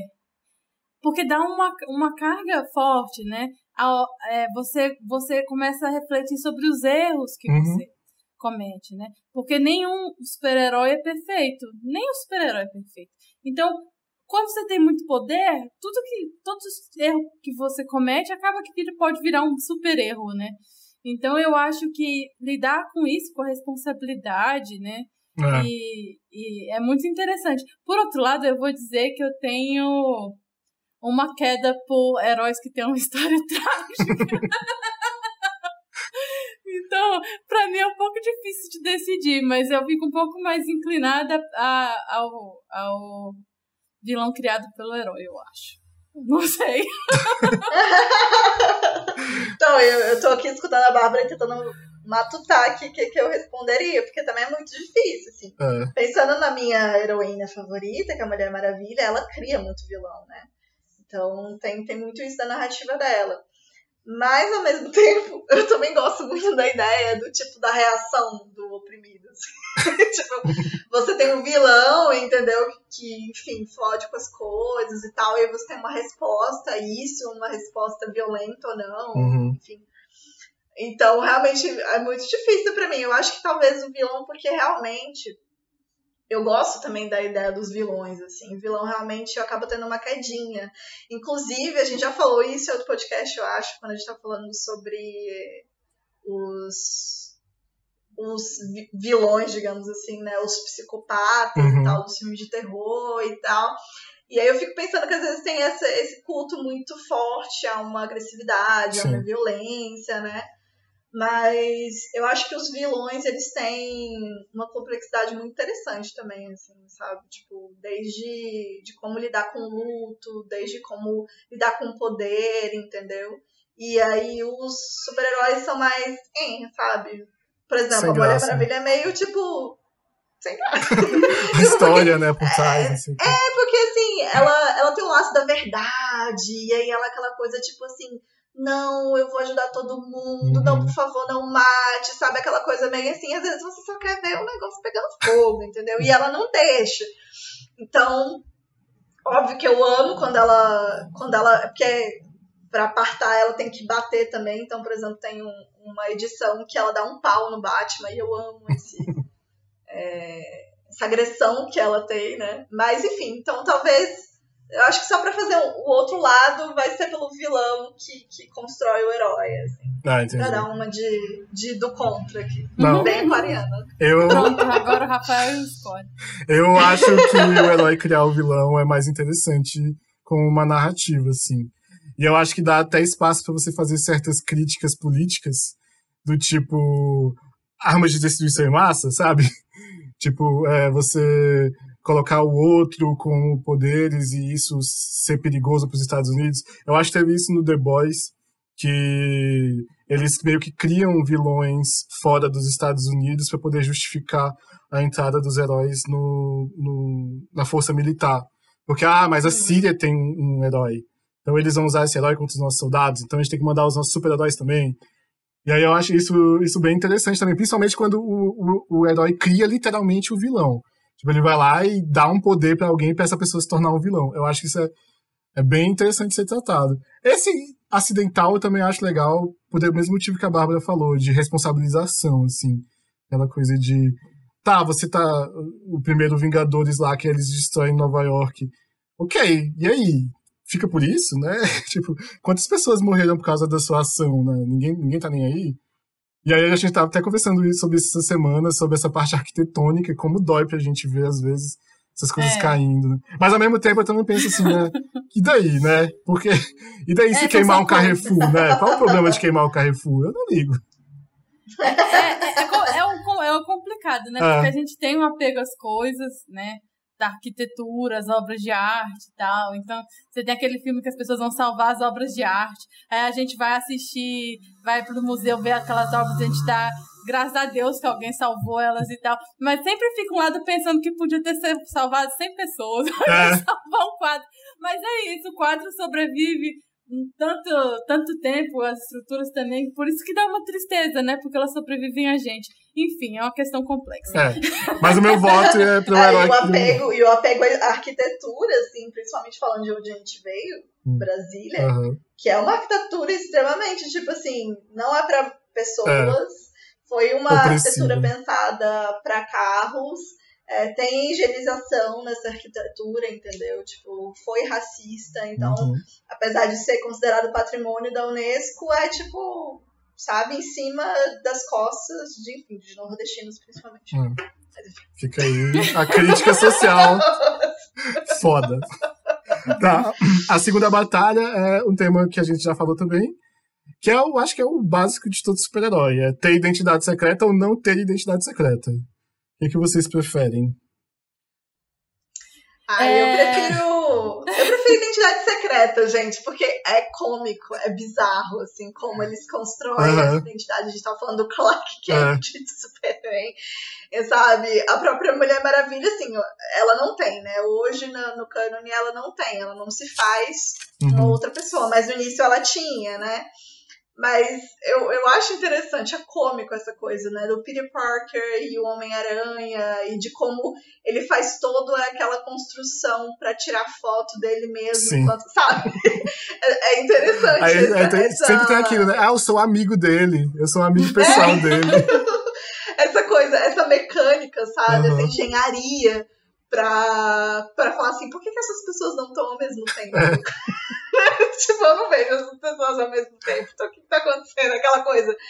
Eu não sei se eu sou a Mulher Maravilha. Não, mentira, a Mulher Maravilha não tem, mas eu não sei se eu sou, sei lá, Miss Marvel. Uhum. Porque eu nunca vi a Miss Marvel e eu no mesmo lugar. É. Né? Quem é você pra dizer ou não? Mas eu, eu curto a ideia da, da, da identidade secreta só pela, pela, pelo absurdo da coisa. Eu gosto do absurdo dessa, dessa relação. É, eu acho que eu também vou pela identidade secreta. É, muito porque eu sinto que a maioria dos super-heróis que não tem identidade secreta tem um ego muito grande. Uhum. é, que, tipo, eu, eu sinto que acaba que mistura tudo, né, numa figura só. E essa figura se eleva acima das outras pessoas. Eu sinto que o super-herói, quando ele tem uma identidade secreta, ele sabe que ele tem uma obrigação de viver como uma pessoa comum depois que ele tira a roupa de super-herói, sabe? Que dá uma certa humildade para ele, sabe? Humildade mesmo, eu me refiro, não é uma sensação de falta de humildade, é, enfim, uma coisa artificial. Uhum. Mas uma coisa de você saber que a partir daqui eu sou uma pessoa que nem todas as outras, sabe? Que você é um Eu também né? sinto que. É, e eu também sinto que quando um super-herói não tem identidade secreta, ele vira uma celebridade muitas vezes. Uhum. E, e é ah, meio chato. Eu, eu não gosto muito de celebridade de forma geral, sabe? Eu prefiro acompanhar a vida de pessoas comuns. Então, assim, eu acho que o super-herói tá ter toda aquela vida incrível, todo mundo querer saber quem ele é. Mas no final, ele é só um cara comum, eu acho mais interessante do que ele ser 100% do tempo uma celebridade, assim. Então, Por isso eu gosto mais da identidade secreta. Não, e, e, tem a coisa da identidade secreta, assim, pelo menos na narrativa da história em quadrinhos, que a identidade secreta ela tá muito ligada também ao fato de que eu quero preservar as pessoas é, que eu amo. Proteger a família. Senão eu vou ser muito Sim, verdade. fácil, né? Verdade. E tipo assim, não, ó, eu, eu sou, sei lá, o Clark Kent, então tenho a Lois aqui, vou protegê-la entendeu? Tipo, dissociando. Vou proteger a Lois colocando óculos. Tchau. esse, esse ponto também é, eu concordo. Eu acho que tem esse lado de cuidado mesmo. É, com as pessoas que te servem. É, mas eu também acho que esse lance da identidade secreta, e aí até uma coisa que é tratada no Watchmen, no, no, no seriado, é que você também tira um pouco a responsabilidade. Você você não pode acusar alguém se você não sabe quem ele é, né? Tem um pouco disso também. Tipo, se você cometer um erro. Né? É, se você cometer um erro da, usando uma máscara, não, ninguém vai saber, vai poder te cobrar depois, né? Mas, mas eu também é, prefiro. É engraçado. É engraçado você falando isso, porque, mais uma vez falando da Miss Marvel que eu li, tem realmente uma coisa interessante envolvendo isso, assim, esse anonimato, porque é, pegam a imagem da Miss Marvel, né, e estampam numa numa propaganda de, de a construção de shopping, de condomínios de luxo no local onde ela mora, assim. E aí todo mundo uhum. fica muito puto com a Miss Marvel, só que pegaram sem autorização, né? Uhum. E aí a Kamala, que é a Miss Marvel, ela tenta, tipo, falar, não, mas devem ter pego e colocado... Ninguém quer saber, sabe? Uhum. Tipo, ninguém vai querer saber. E agora, como é que eu vou resolver isso? Porque eu não posso falar pela Miss Marvel, porque ninguém sabe que eu sou. Miss Marvel sabe? E aí Bem quando ela tenta falar como Miss, é, e aí quando ela tenta falar como Miss Marvel, tipo, não, você destruiu tudo aqui tentando salvar a gente de quê? O, o seu rosto tá estampado lá, e aí? Como é que você vai falar para mim que você não tem nada a ver com aquilo? E é, assim, é, é pesado, né? Uhum. E aí uhum. você tem essa coisa do anonimato, de como é que eu vou, né? Você, ela é responsabilizada, mas ao mesmo tempo, tipo, ela não pode falar pela outra, sabe? É muito maluco, assim. É. Interessante, até o outro lado, né? É, eu fico, eu fico no meio termo, então não sei qual, qual dos dois eu acho melhor. Mas como narrativa, eu acho melhor ter identidade secreta mesmo, porque senão eu acho que realmente o personagem fica muito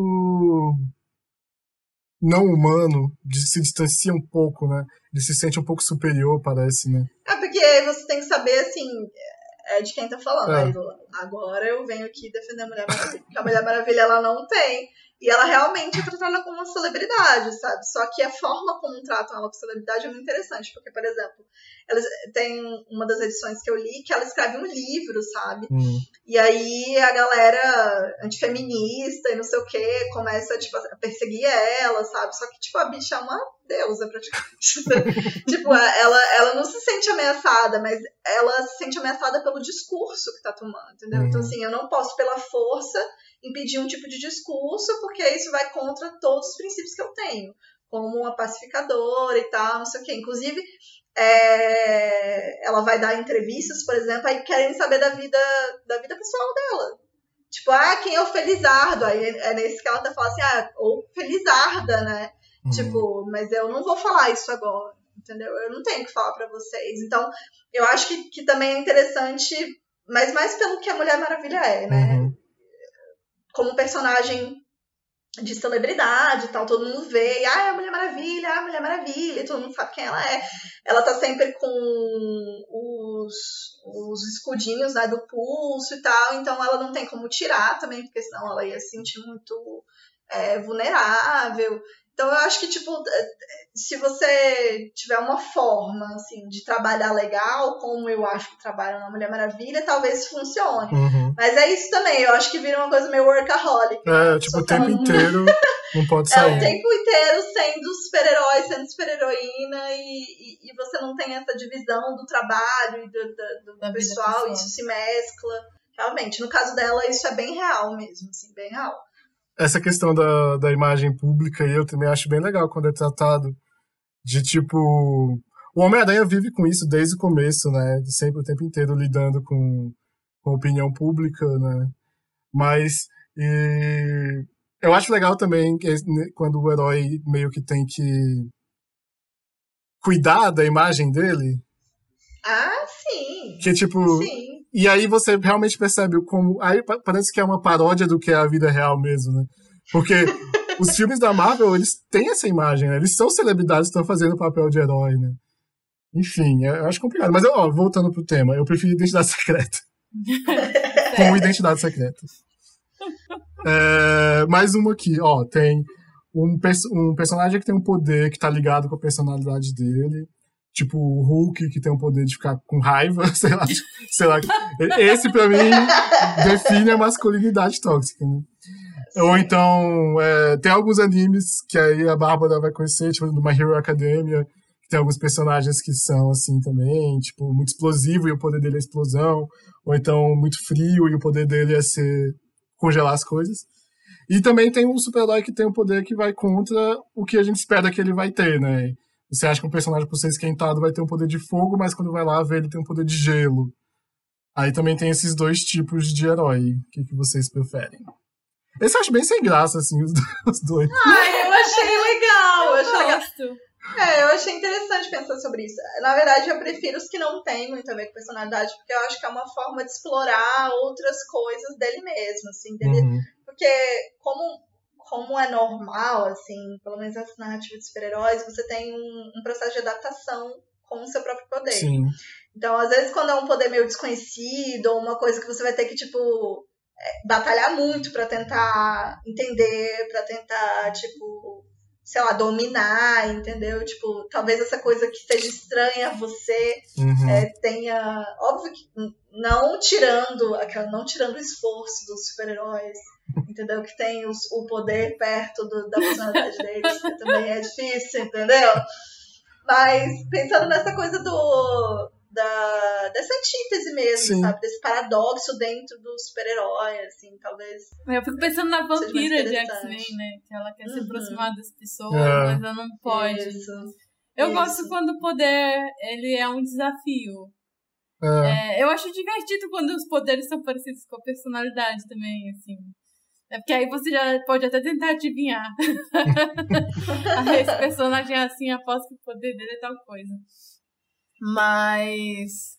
Mas eu acho bem interessante quando ele é um desafio, né? E mais do que se ele não parece com a personalidade da pessoa, mas, por exemplo, nesse caso da vampira, é, quando você. Quando é um desafio mesmo pro personagem, né? Porque no, no, né, lembrando aqui do, dos primeiros filmes de X-Men, aqueles lá, lá de trás, né? Uhum. Que tinha muito essa coisa de, da adolescência, né? Dela ser uma adolescente e ela tá querendo se aproximar das pessoas, sabe? Querendo experimentar essa parte física mesmo e não podendo, sabe? Então, é, eu acho eu acho bem interessante isso. Eu acho que eu fico mais com esse lado. Apesar de que acabou que eu fiz uma pequena alteração nos termos iniciais da. da... Não, assim, é, é, tipo o personagem que tem mais. Que tem, que tem mais problemas para lidar com o poder, né? Eu também, eu também prefiro. Eu acho que cria uma. uma mais dilema, mais, mais conteúdo para você falar de uma personagem, né? Uhum e que... eu também acho assim, que, que, que coloca em questão a coisa de que nem sempre as coisas são o que elas parecem, sabe? Uhum. Que eu acho que é uma coisa importante pra gente ter na vida real, assim, né? Pra gente ter como mensagem positiva para as pessoas. Que é que ah, essa, essa pessoa parece inteligente, mas às vezes ela é forte também. Uhum. Essa pessoa que que é esse cara que é super fortão e grande, nem sempre ele vai ser cabeça oca, sabe? Tipo, sair um pouco desse lugar de que só porque você parece uma coisa é aquilo que você é, sabe? Uhum. É então, é marcado, né, no seu é, corpo. É, então, então eu sinto que quando você imagina, ah, esse personagem acho que vai ser isso. Aqui, pensando um que é super isso, é os incríveis, né? Todos Sim. aqueles personagens da família, eles são, tipo, exatamente tirando o bebê. é, são Que é o paradoxo da família. então, mas, mas eu sinto isso, que fica um pouco nessa coisa limitadora. Tanto que nos próprios Incríveis, eu acho que ele é um pouco limitado pelo tanto que ele é a ele se aperta nos estereótipos que, uhum. que ele trabalha. Então a mãe é muito mãe, o pai é muito pai, uhum. o filho pequeno, sabe? Todo mundo tá tão preso àqueles papéis. Eu não assisti Os Incríveis 2. Então pois é, eu não posso não é tanto assim. sobre o que vem depois. Mas nesse Os Incríveis 2 tem primeiro, uma. É. No, do primeiro filme, tem muito essa questão de ai, a mãe é elástica porque ela faz mil coisas ao mesmo tempo. E você fica, poxa, imagina se ela fosse super forte e ele fosse elástico.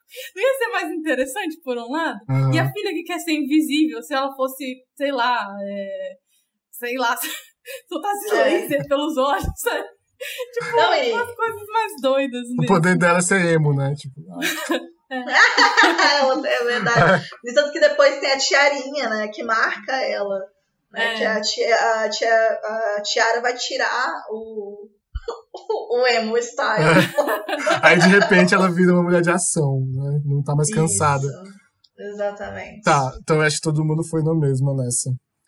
A gente Uhum. prefere personagens mais complexos, né? Basicamente. Agora essa, eu acho que já. Eu não sei. Eu, eu considero essa como uma do lixo mesmo, assim. Uma, uma, uma batalha do esgoto. Que Então é- a gente vai escolher a pior de todas. O pior. Tá, então. o pior. É, mas pode ser que não seja, porque tem um elemento que eu acho que é ruim, que é, por exemplo, é, o herói com poder, né? Que é o super-herói, ou o herói com dinheiro, né? Que, que aí eu acho que é muito ruim esse. Que é tipo o Batman, tá? Uma pessoa que quer, tipo, bater em minorias e galera pobre e usar a desculpa que tá fazendo justiça. Ai, ai. Não, Vai escolher o melhor, vai, escolhe o melhor. Mas eu acho que ninguém vai escolher o rico, né? Tem isso. Eu acho que a gente pode mudar os termos pra o poder que é nato e o poder que é cultivado. E aí não precisa necessariamente ser dinheiro.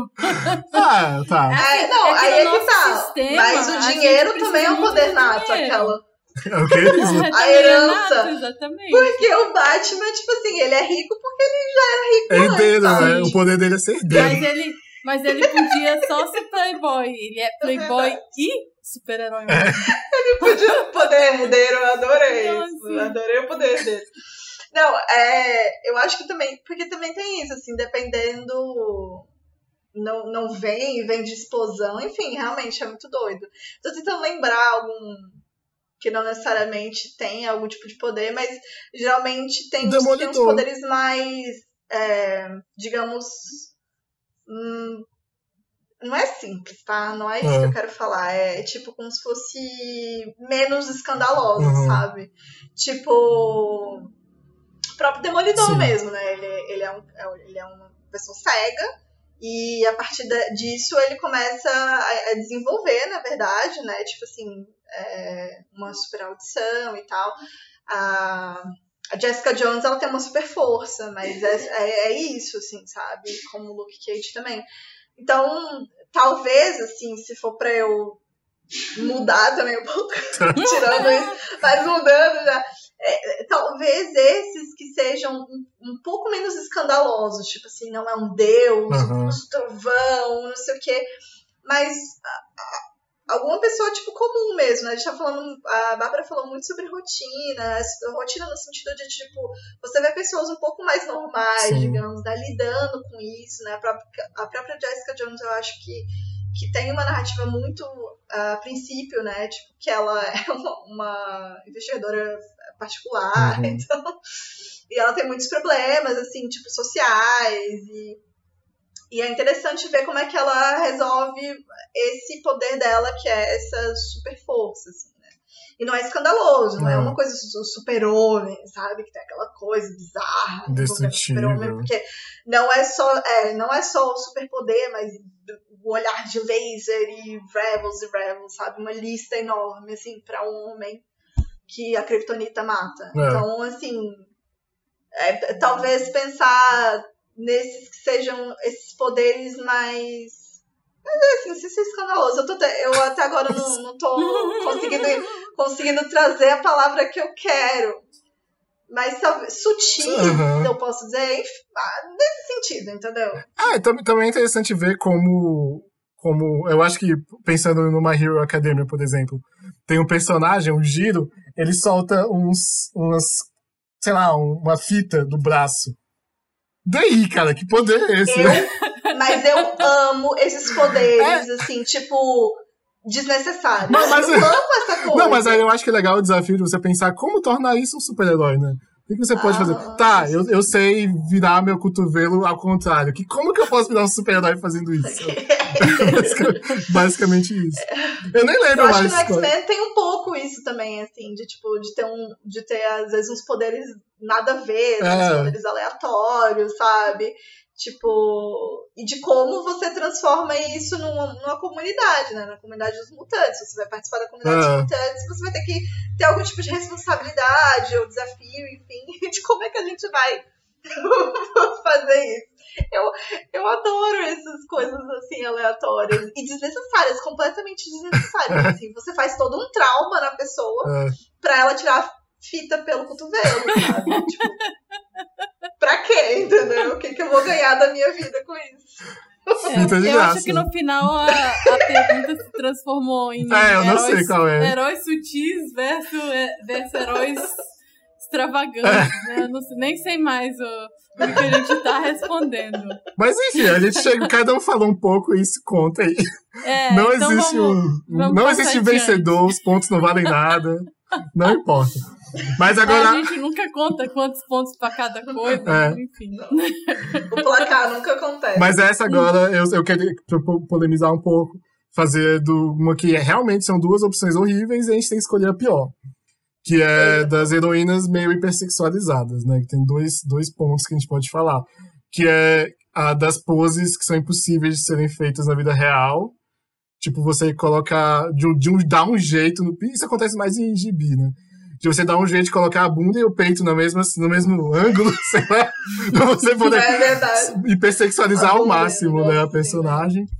Versus a, a heroína que usa uma roupa mínima, assim, né? Uma, uma armadura que só protege o peito e uma calcinha de. Mal protege o peito. É mal por, porque, os peitos Porque são é enormes. sempre uma armadura que é, tipo, super justa. Que É. você não consegue nem imaginar como que ela funciona. Mas isso também é um problema dos caras em gibi. Eles tão, É. eles sempre estão com roupa justa. Esse específico da roupa justa é um problema de ambos. Mas não da roupa Mas- da- que não protege nada, né? Que tipo, tá dizendo que tá usando uma armadura, mas é só aqui em cima, né? É. Eu posso, posso responder primeiramente aí? pode. É, eu acho que essa questão, eu me lembro quando ela virou um- uma polêmica, essa da, das posições que mostram o peito e a bunda, as posições que são irreais. É, isso acabou virando um desafio no Tumblr Hum. de você tentar redesenhar aquelas posições. Eu pessoalmente gostava mais do desafio quando você pegava aquelas posições e desenhava o Hawkeye nelas. Tô Que era Ah, sim, também rolou isso. Rolou Eu, isso. eu achava ele mais divertido, porque pra mim ele colocava em questão mais a questão de por que, que as mulheres ficam naquela posição. Eu não. eu vou falar agora como, como ilustradora, né? né? Eu não acho que a coisa da anatomia é tão relevante. Eu queria marcar esse ponto, Uhum. porque sempre ah, as posições são ana- anatomicamente irreais. Sempre vão ter erros, primeiro, sempre vão ter erros de anatomia, e segundo, a anatomia sempre vai ser exagerada. Então, assim, são duas questões que a gente tem que lidar quando a gente está falando de ilustração. Uhum. O ilustrador não é perfeito, não é um robô, então não tem erro de anatomia. E o segundo é que o desenho é para ser exagerado. Eu, como ilustradora, eu gosto de desenhar corpos curvos. Então eu não gosto de desenhar uma pessoa que está só olhando para frente, de reta, todo Uhum. machão, nem homem nem mulher. Então, para mim, essa não é a questão exatamente. Você pode desenhar as pessoas numa curva, porque elas são mais interessantes numa curva. Eu falo isso porque esse desafio, quando passou a ser, ai, vamos desenhar os personagens numa posição realista, virou um monte de posição sem graça pra caramba. Uhum. Então, assim, artisticamente não é interessante. Então, tem, essa é uma questão que você tem que levar em consideração em, em relação a isso. Por que, que eu gosto de, le- de levar pro outro lado? Porque eu acho que esse é o lado legal. Por que, que um homem não faz isso? Uhum. É, eu acho que esse é um Por questionamento. que, que você não coloca a câmera, e aí a gente vai pro audiovisual, na bunda do cara? Por que, que você não coloca na virilha dele, sabe? Quando ele cai. Sabe? Tipo, alguém quer ver aquilo? Você acha que ninguém quer ver aquilo, mas talvez tenha alguém que queira. Uhum. Mas, mas não, porque só essa, essa exploração do corpo, ela é só da mulher, né? Uhum. Então, nesse sentido, é, eu, sim, eu, eu, eu acho que é o mais importante. Já em relação às roupas, né? Eu também gosto de pensar na exploração da mesma forma. Uhum. Tipo, um homem vestiria tão pouca roupa para fazer qualquer coisa. Como seria isso, sabe? Tipo, seria bem bizarro, né? Todo mundo ia achar bem estranho. então, assim, eu acho que quando a gente substitui por um homem, a gente mostra o quanto que aquilo não faz sentido. E, por outro lado, sempre também levando em consideração é, a coisa do de também ser um estilo possível, você poder se vestir como uma mulher sensual e isso não ser um problema, Sim. né? Porque também é muito ruim você ir pro lado oposto e falar, ah, não, então todo mundo tem que estar super vestido, porque mulher que veste pouca roupa não pode uhum. ser legal, sabe? Porque aí você tá demonizando um outro lado. Sim. Então, levando essas duas coisas em consideração, eu fico achando pior a das posições uhum. irreais, né? Porque as, as, as roupas curtas, elas são uma opção. Você pode ser super-herói da roupa curta. Eu queria ver mais homens da roupa curta também, porque ia ser mais divertido. Mas, mas a questão das posições é uma escolha muito clara do autor em só mostrar as mulheres de determinada forma. Porque essa é a função delas. Quando você, diz, você faz isso, você está dizendo, eu criei essa personagem feminina, na verdade, só para mostrar isso daqui. Nunca uhum. foi para desenvolver a personagem dela, nem nada assim. Então é uma falta de respeito, né? Com as mulheres de forma geral. Então, por isso que eu fico com essa opção. É, eu, eu na verdade, assim, é, pensando mais na. de falando sobre uma fã de história em quadrinhos, né, e, e de ver mulheres super-heroínas, eu acho que para mim fica pior as, as roupas que sexualizam, porque eu também acho que vai muito nessa, nessa vibe, Bárbara, de escolha, uma escolha muito bem pensada. E o problema é que essa escolha, ela tá ali marcando a personagem, sabe? Marcando o poder dela, marcando quem ela é, marcando a forma como ela tem que ser vista, como ela é, é colocada, sabe? Então, quando você tem uma Tipo, a própria tempestade mesmo, quando você pensa em tempestade. Tipo, quando você pega o, a, os quadrinhos antigos, sabe? A bicha, tipo, é foda, ela é muito foda. Mas ela não é. A roupa dela não, não transparece isso, sabe? Tipo, é uma roupa extremamente ou colada, ou extremamente, tipo assim, só tampando aqui e aqui, entendeu? Uma coisa até um pouco, sei lá, é, colocando de uma forma até animalesca, se eu posso dizer, uhum. porque é uma heroína negra, né? Assim, negra do cabelo, tipo, com cabelo liso, dos olhos azuis, né? Ainda tem isso. Mas, para mim, isso fica muito marcado negativamente, porque é isso, é uma escolha de construção de personagem. Se a gente estava falando muito sobre o uniforme, o uniforme que faz essa formalidade, se você tem um uniforme de uma super-heroína que é extremamente sexualizada, você está marcando ela como um personagem sexual. Que você tá ali pro male gaze, entendeu? Uhum. Porque é isso, tipo, geralmente quando põe nas posições de capa e tal, é a capa. E aí quando você abre, só piora. tipo, começa ruim e só vai piorando, entendeu? Porque você pega dali, você marca ela naquela capa daquela forma, para já dizer qual é o lugar dela. E aí pega a narrativa, constrói ela daquele jeito, conta a história daquele jeito, marcando o corpo dela daquela forma. Eu acho que, que, que realmente não tem problema, assim, tipo, a roupa colada, porque você imagina, a gente falando dos incríveis, a Ed na moda fala, a pior coisa que um super-herói pode ter é uma capa, sabe? E, e, e, e aí quando você vai pensar, tipo, no que seria melhor, assim, óbvio, dentro dessa, desse universo ficcional, mas o que, que seria mais fácil, né? É óbvio que, tipo, quando a gente vai pra academia, a gente vai com um short um pouco mais é, apertado, entendeu? Tipo assim, uhum. assim, uma coisa, um top para segurar os peitos, entendeu? Então, é, pensando Ainda nisso, ok, questão, né? né? Nunca parece que tem sustentação aqui. não, não, e os peitos durinhos, né? Ali nunca nem se mexe, nem na porradaria. Mas é, eu, eu acho que, que talvez para mim realmente é mais como mesmo leitora de HQ mesmo, né? Porque você tem essa marcação da identidade dessa super-heroína daquela forma. Não, agora que e você aí... falou, eu, vou, eu acho que eu vou. Não, não pode mudar. Voto. Não, eu vou alterar meu voto, sim, eu posso. Olha! Eu vou. o podcast também é meu, né? Eu, eu, eu, porque você falando, eu percebi isso, assim, que tipo, as, eu acho que as posturas, elas, para mim, né, elas têm uma questão da decisão muito forte, né? Porque é enquadramento, exatamente. As roupas, elas em teoria seriam uma escolha do personagem e tal, mas as roupas elas estão em todo lugar, né? É. Aí por isso realmente agora que você falou, eu fico tipo, pô, total as roupas, porque Marca as roupas mais, fazem né? realmente parte delas, ah. enquanto que as, as posições são tipo escolhas de de Deus, digamos assim. Então, é, é que nem assim, você pensar no consumo, né? A gente pensa no consumo, assim, por exemplo. É, eu já vi coisas da Mulher Maravilha que nem aparece o rosto dela. aparece o uniforme dela. Uhum. Entendeu? Tipo, o logo, entendeu? Tipo, o logo. Batman, aí é o logo, na verdade, o Batman é logo, né? Tudo bem a que agora na Mulher Maravilha tá a tiara e tal, que também é muito bacana. Você pegar outra parte do uniforme dela para colocar, ou então isso daqui, né, mostrando, enfim, acho que, que, são outras formas. Mas eu também queria comentar da, do corpo masculino também, né? Porque você tem um corpo masculino também extremamente exagerado, Sim. extremamente tanquinho, sabe? No entanto que fizeram até várias críticas ao, ao último uh, Vingadores por conta do Thor, né? Porque o Thor ele fica gordo. Uhum. E aí o Thor era tipo, nossa, gostosão, trincadão, deus do trovão e tal, papapá. E aí ele chega gordo e, e tem muita coisa gordofóbica. É um tom de piada, né? Sabe? Assim. É piada, é tom de piada, entendeu? Tipo assim, o cara tava num luto absurdo, porque era a forma dele é, em lutar ali naquele momento. Aí ele aparece gordo, aí ele fala assim, não, aí não, não é mais ele. A gente não reconhece mais ele porque ele está gordo, sabe? E não por conta do luto, e não por conta de outras coisas que fazem ele, enfim, é, naquele momento do, dos Vingadores. Então, também tem um corpo masculino extremamente real, digamos assim, Sim. né?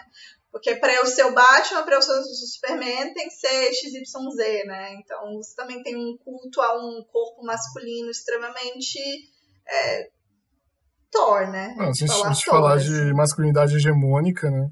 De um padrão Sim. que todo mundo consegue ver e almeja como homem, eu acho que com certeza, tanto pelo alcance que tem, né, uh, os filmes uhum. de super-herói, como pela mensagem que passa, eu acho que é total essa, né? Assim, não é mais o homem do tipo uh, John Wayne, né, que é meio gordinho uhum. e tal, mas é o, uhum. o corpo, sei lá, sei lá como fala, Ma é, malhado. É, é, um, deus, né, também, assim, tipo, a ideia do corpo de Deus. É, 300. Thor, né? Do Aquaman também.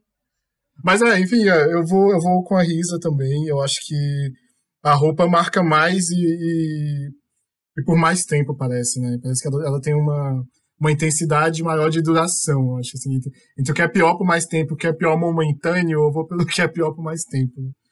Mas apesar de que a, a repetição desse padrão de pose também é também é o male gaze, né? Também é o que, que você quer ver, o que, que você quer mostrar. São as duas ruins também. Mas eu vou com, Pronto. com a roupa. O, o próprio pôster também, quando você pensa em pôster de ah. cinema, também rolou isso no Star Wars, né? Onde você tinha a Rey, que é a principal, tipo, escondida. Ah. Como assim? Você foi a, a, personagem principal da trilogia, tipo assim, escondidinha, entendeu? Mas os outros que, né, já tem aquela coisa do, ah, do Star Wars e tal é isso, assim, é uma escolha mesmo. É tipo, eu vou botar ela daquela forma, uhum. daquele jeito, no pôster, na capa, porque eu quero chamar atenção. Porque é isso, tipo, quando você vê história em quadrinhos e você vai pegar, tipo, a, a capa vai mostrar uhum. muito do que vai, do que vai acontecer naquela edição, entendeu? Então, como é que eu chamo a atenção pro, pra galera comprar? Vou botar uma mulher aqui com a bunda enorme, que uma posição bizarra, para eu ter esse primeiro contato, Sim. sabe? É o primeiro, assim, eu bato o olho e vejo. E aquilo é uma heroína, mas na capa ela geralmente não parece ameaçadora. Sabe? Ela parece ou sendo atacada numa situação de violência Sim. qualquer, Cara... ou como se ela estivesse posando pra, tipo, foto do Tinder dela, Sim. sabe? Então, assim... sabe uma coisa que eu fiquei pensando que a gente podia fazer algum dia, ou então alguém que tá ouvindo isso aqui quiser fazer, é o tipo de agressão que as mulheres sofrem nos filmes, as heroínas sofrem, costuma ser muito estrangulamento, né, cara? Já, já reparou? Muito. E tipo, muito. e os homens estão tá lá na porradaria, mas aí quando o cara pega a mulher é pra estrangular, não sei o quê. É bem, é bem tenso. E as mulheres são muito presas também. É, eu ia falar que presas, é, de, de, segurar o corpo, né? Corda, é, é, exato. Uma coisa bondade, né? É, exatamente. É, que... é. é eu, tava, é, eu, tava aqui, eu tava tentando evitar tentáculo, mas vou falar tentáculo. Enfim, é. é, é não, mas assim, é sério, sério, pegar assim, fazer um inventário mesmo de que a gente tá fazendo nos outros projetos da nossa vida. Mas de pegar só os filmes da Marvel, que seja, e pegar qual é o tipo de violência que ela sofre. Eu, alguém devia fazer isso, se ninguém fez, fica a dica aí. A sugestão, e já abrindo o próximo bloco, que é o de sugestões aqui. Agora eu que tô fazendo a transição, não é a Bárbara. Mas. Eita, perdi meu posto. pra abrir o, o, bloco de sugestões, que é o baú da Tia Berta. Fica aí essa sugestão de você fazer uma pesquisa sobre o tipo de violência que as, que as mulheres sofrem nos filmes. Mas vocês têm. É, então, vamos abrir o bloco, né? Vamos abrir o bloco das, das é, recomendações. E aí a Risla trouxe quatro recomendações pra gente. Ela vai fazer todas, porque ela yes. pode. Vai. Isso! Obrigada! Então tá, vamos lá. A primeira indicação é Punho Negro. Sim. É, só tem uma temporada só, tá no YouTube, são cinco episódios. E conta a história de uma super-heroína brasileira, negra, né, casada, num casamento heterossexual. E, e aí tem toda aquela coisa de né, cuidar dos bandidos, do cuidar no sentido tipo assim de né, resolver a situação e também cuidar de um marido extremamente, enfim, preguiçoso e tipo que não faz porra nenhuma. Então você tem essa coisa super interessante, super legal, os efeitos são muito legais, é uma produção brasileira da Epae Filme. É antigo, não é? E... 2016? É antigo, 2015? eu acho que é de 2018, ah, ah. por aí, acho que é. Nossa, nosso padrão de antigo mas, muda, né? Dois anos. Mas eu acho que vale a pena, porque é uma produção nacional, é. entendeu? E é dirigido por uma mulher negra também, que é a Carol Silvério. Então, fica, fica a dica. Tá. O outro vai ser o que eu já falei aqui, que é a história em quadro contos dos orixás, do Canuto. É, ele, a ideia dele, ele é ilustrador e tal, ele trabalha com história em quadrinhos já e ele queria fazer um, uma história em quadrinhos especificamente sobre orixá, sobre africanidade e tal. E ele foi um dos projetos que mais conseguiu. É, de crowdfunding, né? É, de crowdfunding, exato. Tipo, de financiamento coletivo. Isso ele, ele ultrapassou a meta, assim, horrores, porque. E, e realmente porque vale muito a pena. É, ele tinha feito a segunda tiragem, e aí agora eu não sei exatamente como é que tá, se tem como comprar e tal, mas se você digitar, sei lá, o Canuto, você vai encontrar, ele tem Instagram também. E a história é fantástica, é muito legal e vale a pena comprar, compre, porque é um ilustrador brasileiro, hum. baiano, negro, então vale muito a pena é, da força aí no, na ilustração brasileira. Isso. E o outro vão ser acadêmicos, né, digamos assim. O primeiro é Mulher ao Quadrado, que é da, da, da professora da UNB, Selma Nunes, que ela vai pegar ali entre 1895 e 1990 sobre história, história em quadrinhos, né, e vai falar sobre a representação dessas mulheres né, durante esse, esse corte temporal, é bem legal. E o outro é a dissertação da Anne Kiangala, provavelmente vocês conhecem como Preta Nerd, que maravilhosa a dissertação dela. O nome da dissertação é A Fantasia deles sobre Nós, a apresentação das heroínas negras nos quadrinhos mainstream da Marvel. É muito legal essa dissertação, tem muita coisa bacana. Ela vai focar muito na, na representação dessas mulheres negras é, eu, por exemplo, quando li, eu nem sabia de, de, de, várias heroínas negras que ela fala lá, então é super interessante para quem se interessa. É acadêmico, mas uhum. óbvio que, como a mainstream, eu acho que vale muito a pena ler, até mesmo para ter essas outras é, heroínas negras aí no radar. Isso aí. É isso. Arrasou, Risla. Bárbara. é, eu vou para bem mais mainstream que a Risla eu fiquei aqui pensando, né, quando eu tava pensando no que, que eu ia sugerir, eu fiquei pensando, poxa, o que, que eu vi de bom nos últimos tempos, assim, tipo, mesmo, sabe? Que se destacasse de, de super-herói. É, porque depois que surgiu, parece que é tudo muito parecido, né? uhum. né? E, então, é, a minha sugestão acaba que fica sendo essa, que é Homem-Aranha no Aranha Verso. Eu acho que é o melhor filme do Homem-Aranha, o melhor filme de super-herói dos últimos tempos e o melhor filme do ano, daquele ano que eu assisti. é, eu, eu gostei bastante de muito divertido mesmo, muito bonito o filme. Uma é, animação diferente tem... também, né? Sim. É. É, é diferente, você, aí você tem. É, eu fiquei um pouco chateada de, de dar essa, essa recomendação pelo fato de ser um um personagem homem, dirigido por homem e roteirizado por homem, tudo homem, mas pelo menos você tem aí um, um, um protagonista não branco, e mais do que isso, um, um herói que precisa de ajuda, sabe? Uhum. Então, que traz esse lugar da equipe, de você poder ter é, suporte das outras pessoas e que essas pessoas são diferentes, sabe? Então você tem um, um homem mais velho, você tem uma menina, você tem um, um, um adolescente, né? um porco. então, assim, é, eu acho bem interessante. É, e eu, eu acho que traz, para mim, um, um ar fresco mesmo para tudo isso, sabe? Porque chega um ponto que aí você assiste, parece tudo a mesma coisa, né? É uhum. É divertido e tal, você se diverte naquela uma hora e meia, mas depois esquece. Nesse caso, não. É, é um, é um filme realmente bem legal. Tá na HBO Now, Google Play, acho que é isso. é, tá disponível em alguns lugares. É, eu, eu, também gostei muito de Aranha, no Aranha Verso. Eu achei muito. É que nem você falou, é bonito, né? É, tem, tem um. É, tem, acho que tem umas é. escolhas gráficas também que eu achei bem interessante. E eu não sei, e, e uma das coisas que eu achei mais legal também é porque você tem a língua espanhola, né? Porque ele é de origem latina também. Além dele ser, tipo, negro, ele é latino.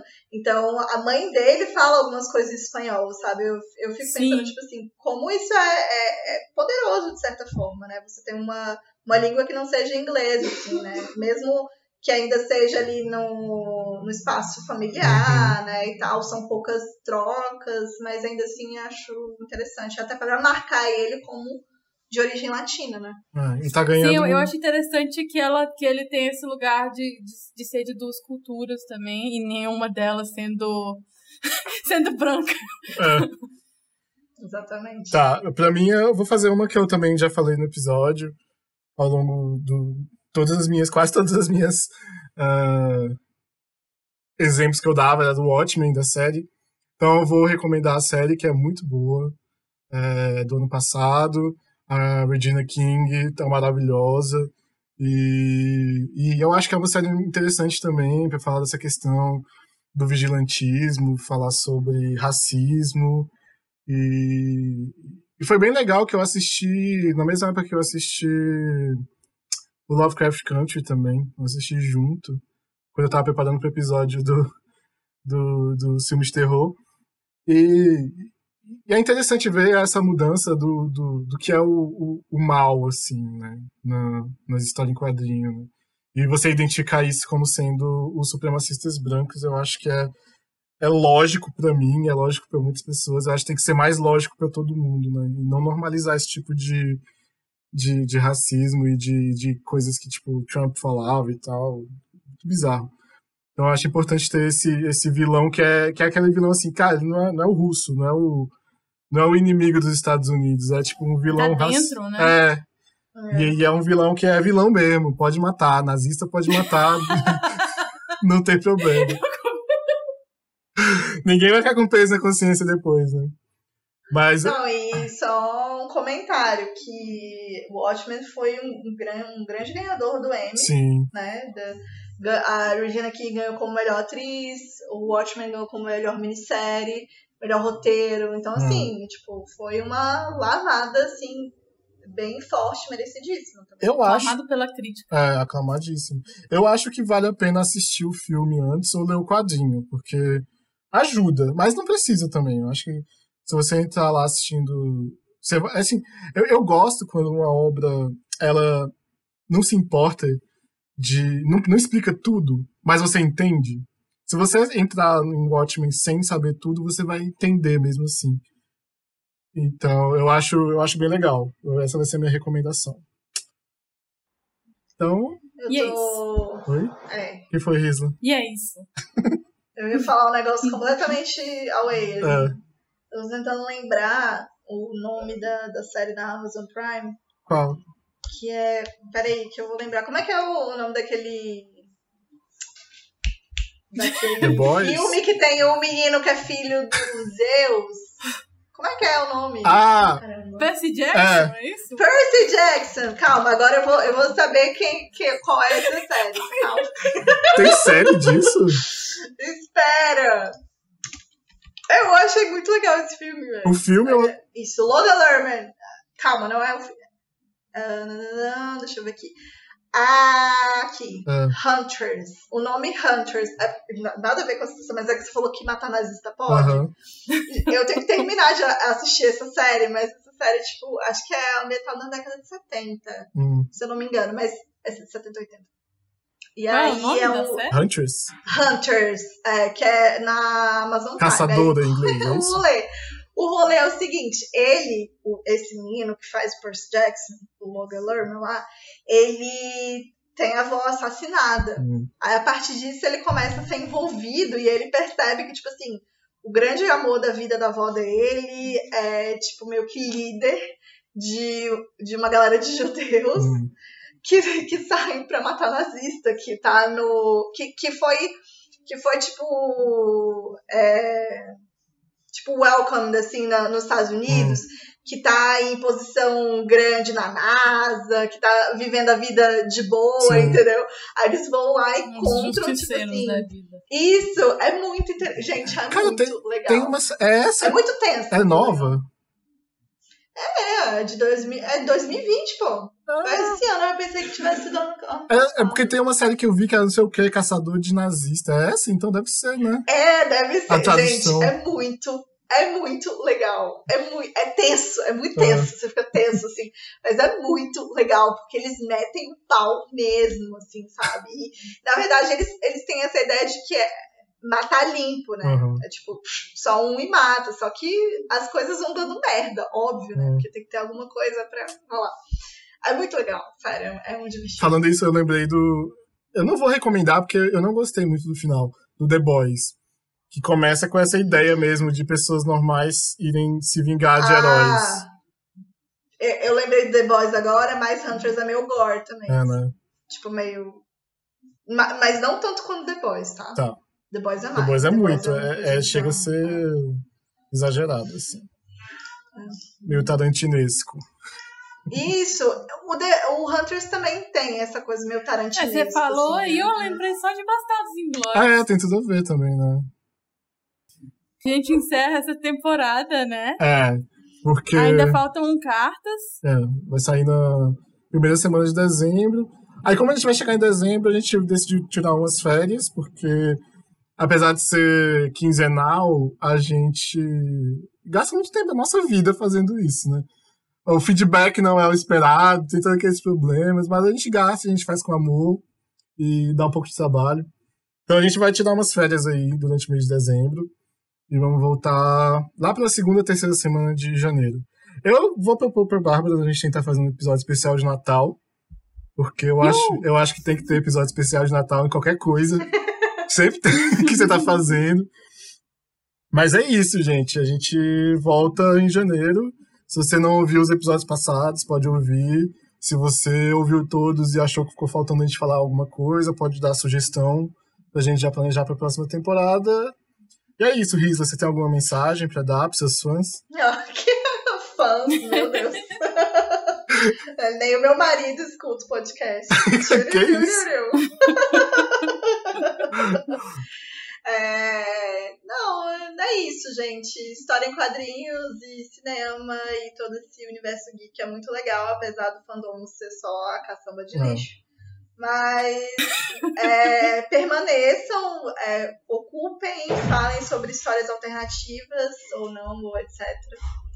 Uhum. É, e foi mal aqui, começou a vir os gatos aqui, eles derrubaram alguma coisa. É aquele sentido que a gente tá É, eu terminando. acho que é. Agora eu posso fazer fiasco. Mas é isso, continuem ocupando e falando. E muito da indicação, mas também do que eu tinha falado da dissertação da Anne Kiangal. A Preta Nerd também é uma ótima fonte de notícias, de críticas, de Uhum. para acompanhar o que está acontecendo nesse, nesse universo gamer barra geek, etc. Então vale a pena seguir as meninas lá do Preta Nerd. Isso aí. Bárbara, você tem alguma mensagem? Uma, uma mensagem, meu Deus, não, gente, eu já terminei aqui por hoje. Já desligou, né? Tá só Esse rindo de agora. conteúdo, mas nos vemos em janeiro. Isso aí. E tchau!